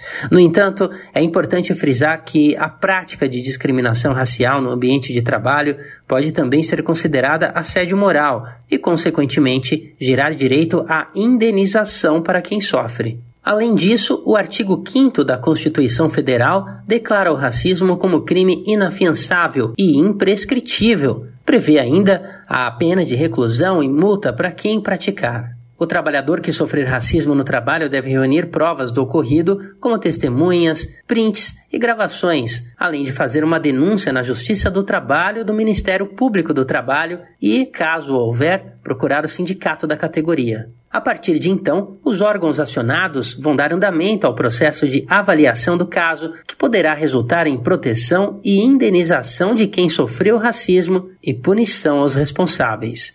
De São Paulo, da Rádio Brasil de Fato, com reportagem de Mariana Lemos, locução Douglas Matos. São 6 horas e 41 minutos. Câmara promove sessão solene em homenagem ao Dia da Consciência Negra e ativistas cobram maior atuação do Congresso pela igualdade racial. A repórter Maria Suzana Pereira acompanhou a sessão. Mesmo sendo a maioria da população brasileira, os negros ainda sofrem na luta contra o racismo e a intolerância religiosa, como alertaram representantes de movimentos negros durante a sessão solene da Câmara dos Deputados em homenagem ao Dia Nacional da Consciência Negra, comemorado no dia 20 de novembro. O Brasil tem a maior população negra fora do continente africano. Segundo o Instituto Brasileiro de Geografia e Estatística, os negros são 56% da população. Ludmila Santiago, representante da rede Afro-LGBT, que é negra e transexual, fala da angústia que sente ao sair de casa e não saber se vai voltar já que vive num país em que a cada 23 minutos um jovem negro é morto. É muito complexo entender que eu vivo em um país onde todo momento corpos como o meu são limados, exterminados, massacrados e extintos dessa sociedade. A cada quatro horas é morto uma pessoa pela polícia desse país. É uma política pública que mata e extermina uma parcela da população. As Yalorixás, Mãe Baiana e Mãe Vilcilene falaram em nome dos povos tradicionais de matriz africana e defenderam a aprovação do projeto de lei que estabelece reparações e direitos para as comunidades tradicionais negras. Mãe Baiana destacou a intolerância religiosa enfrentada pelos negros no Brasil. A gente não está tendo mais nem a nossa liberdade religiosa de professar aquilo que eu quero, aquilo que eu amo, aquilo que eu gosto, aquilo que eu trouxe que os meus ancestrais deixaram para mim. um legado que eu preciso levar, eu preciso conduzir e ser conduzida pela minha espiritualidade. O deputado Vicentinho, do PDT de São Paulo, lamentou a pouca representação de mulheres e de negros no Congresso Nacional. Para ele, uma representatividade maior de negros virá da valorização de nomes como de Zumbi de Palmares, símbolo contra a escravidão da população negra. Aqui no Congresso, para vocês terem uma ideia, pessoal, de 513 deputados e deputadas, nós temos apenas 77 mulheres. Ué, mas as mulheres não são maioria nesse país? Por que, que são só 77 aqui na casa? Nós, negros e negras, nós somos maioria no país? Porque nós somos apenas 21? E desses 21, nem todos assumem a sua negritude? Na última eleição, em outubro deste ano, o número de parlamentares negros teve um leve aumento. Subiu de 21 para 27 representantes. Apesar da ampliação, 5% ainda é uma parcela pequena, quando comparada à quantidade total de parlamentares. Embora o Dia Nacional da Consciência Negra seja uma data comemorativa, os ativistas lembraram dos diversos problemas que a população negra enfrenta no Brasil, fruto da intolerância racial. O deputado distrital eleito, Max Maciel, do PSOL do Distrito Federal, lembrou a importância da luta contra o racismo da vereadora Marielle Franco, assassinada em 2018, e da reflexão que deve ser feita no dia destinado aos negros. Dia 20 de novembro não é um dia de comemorações, é um dia de reflexão chamado para nossas lutas. Lutas de um povo que não contam nas nossas escolas, luta de um povo de uma raça que fez esse país ser o que é hoje, mas ocultam nos seus feriados, ocultam no calendário. Em mensagem lida em plenário, o presidente da Câmara, Arthur Lira, apontou a dificuldade no mercado de trabalho, Citando pesquisa do Instituto Etos, ele observou que os negros ganham 30% a menos que brancos, e das 500 empresas de maior faturamento do Brasil, apenas 5% das cadeiras nos conselhos de administração são ocupadas por pessoas negras. A deputada Vivi Reis, do PSOL do Pará, defendeu um protagonismo maior de negros em todas as áreas, e não nas páginas policiais. Para a parlamentar, é preciso combater a estatística de violência que coloca o corpo negro apenas em lugares de opressão. Da Rádio Câmara de Brasília, Maria Suzana Pereira. Você está ouvindo? Jornal Brasil Atual, edição da tarde. Uma parceria com Brasil de Fato. São 6 horas e 45 minutos. Câmara aprova proposta que proíbe arquitetura hostil à população de rua em áreas públicas. O repórter Cid Queiroz acompanhou a votação. A Câmara aprovou proposta que proíbe a arquitetura hostil à população de rua em áreas públicas.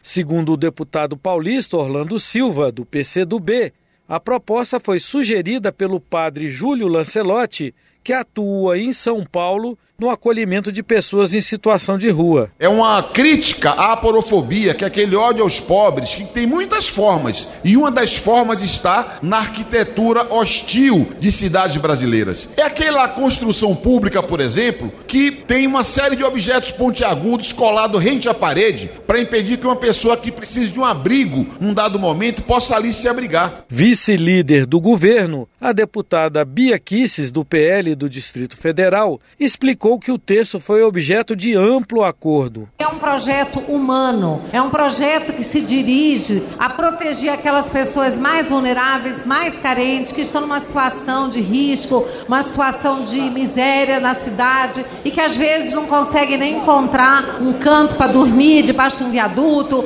porque existe uma arquitetura hostil. A proposta, que segue agora para a sanção presidencial, altera o Estatuto das Cidades para apontar novas diretrizes no planejamento do espaço urbano. Da Rádio Câmara de Brasília, Cid Queiroz. São 18 horas e 47 minutos. E pesquisa do IBGE mostra avanço das áreas urbanizadas no país. Em números absolutos, as con concentrações que aglutinam cerca de 600 municípios ganharam quase 4 mil quilômetros quadrados em quatro anos. A repórter Tamara Freire tem as informações.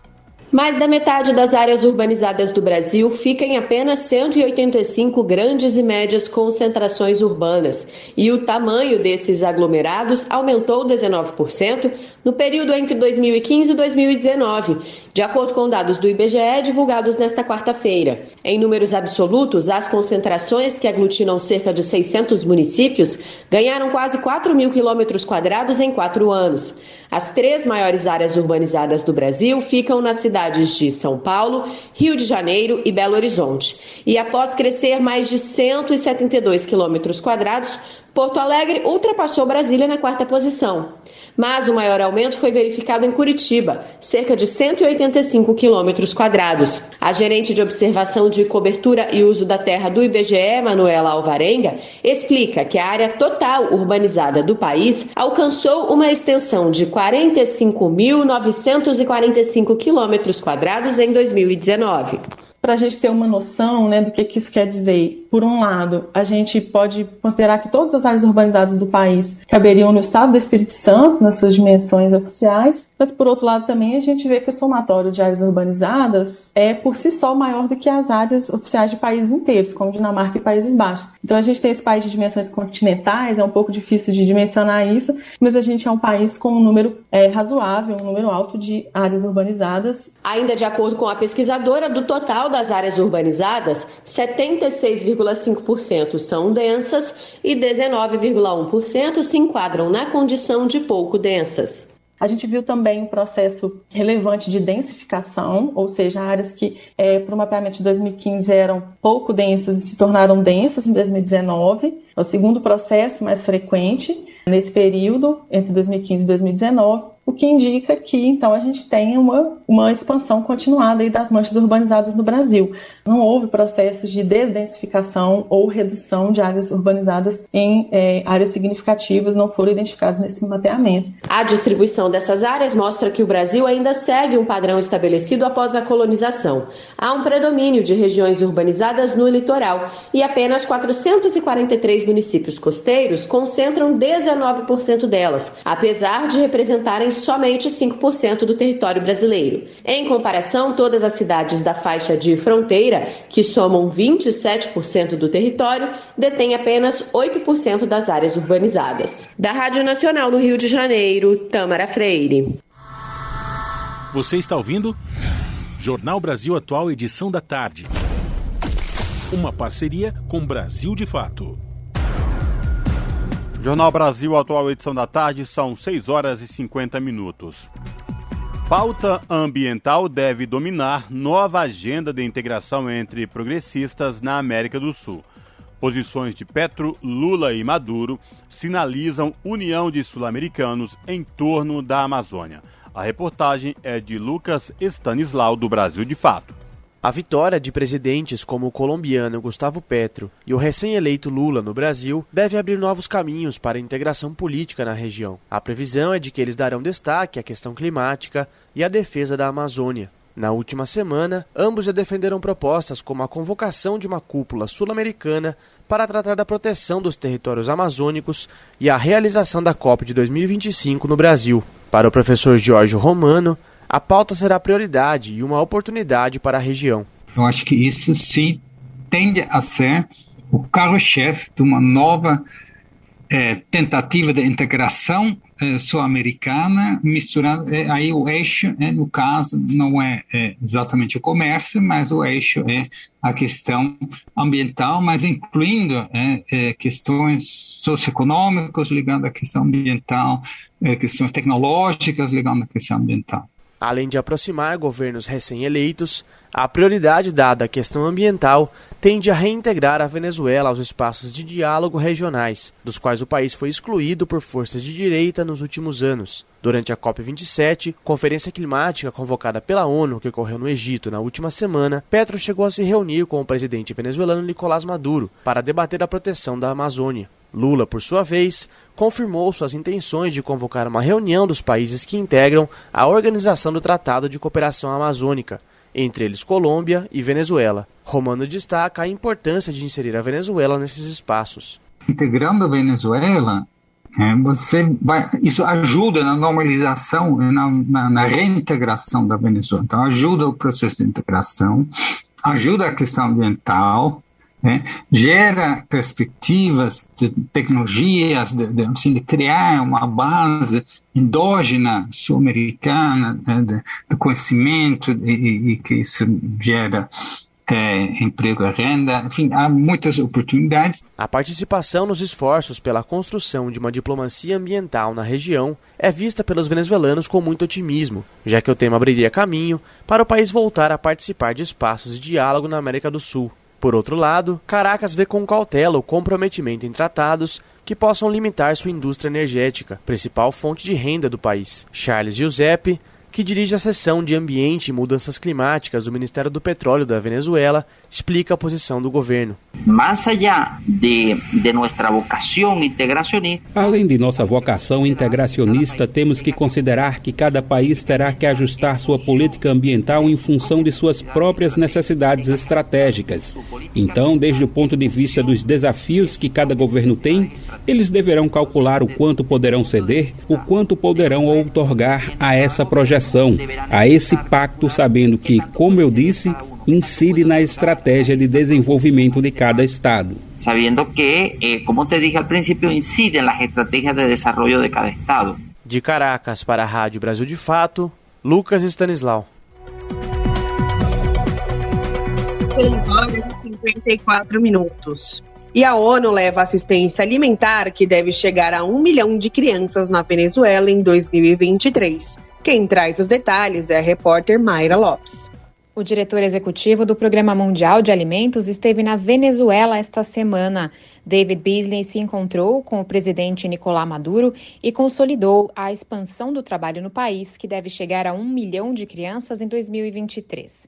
O chefe do PMA afirmou que é possível fazer ainda mais pelos venezuelanos. Segundo ele, no próximo ano, a agência deve ampliar a cobertura do programa de merenda escolar no país e incluir o trabalho de desenvolvimento e resiliência. O PMA precisa de 190 milhões de dólares para atingir pelo menos um milhão de venezuelanos no próximo ano. Na Venezuela, Beasley visitou ainda a Península de Araia, no estado de Sucre, onde o PMA doa merenda escolar desde julho. O diretor executivo conversou com professores, famílias e estudantes durante uma distribuição em duas escolas. Ele também esteve com representantes locais e autoridades. Beasley ouviu moradores de Araia sobre o impacto positivo do programa de merenda escolar. Para ele, a iniciativa impulsiona o uso da renda familiar para cobrir outras necessidades diárias, já que seus filhos têm a garantia de uma refeição saudável todos os dias na escola. O PMA iniciou suas operações na Venezuela em abril do ano passado, com a assinatura de um memorando de entendimento com o governo.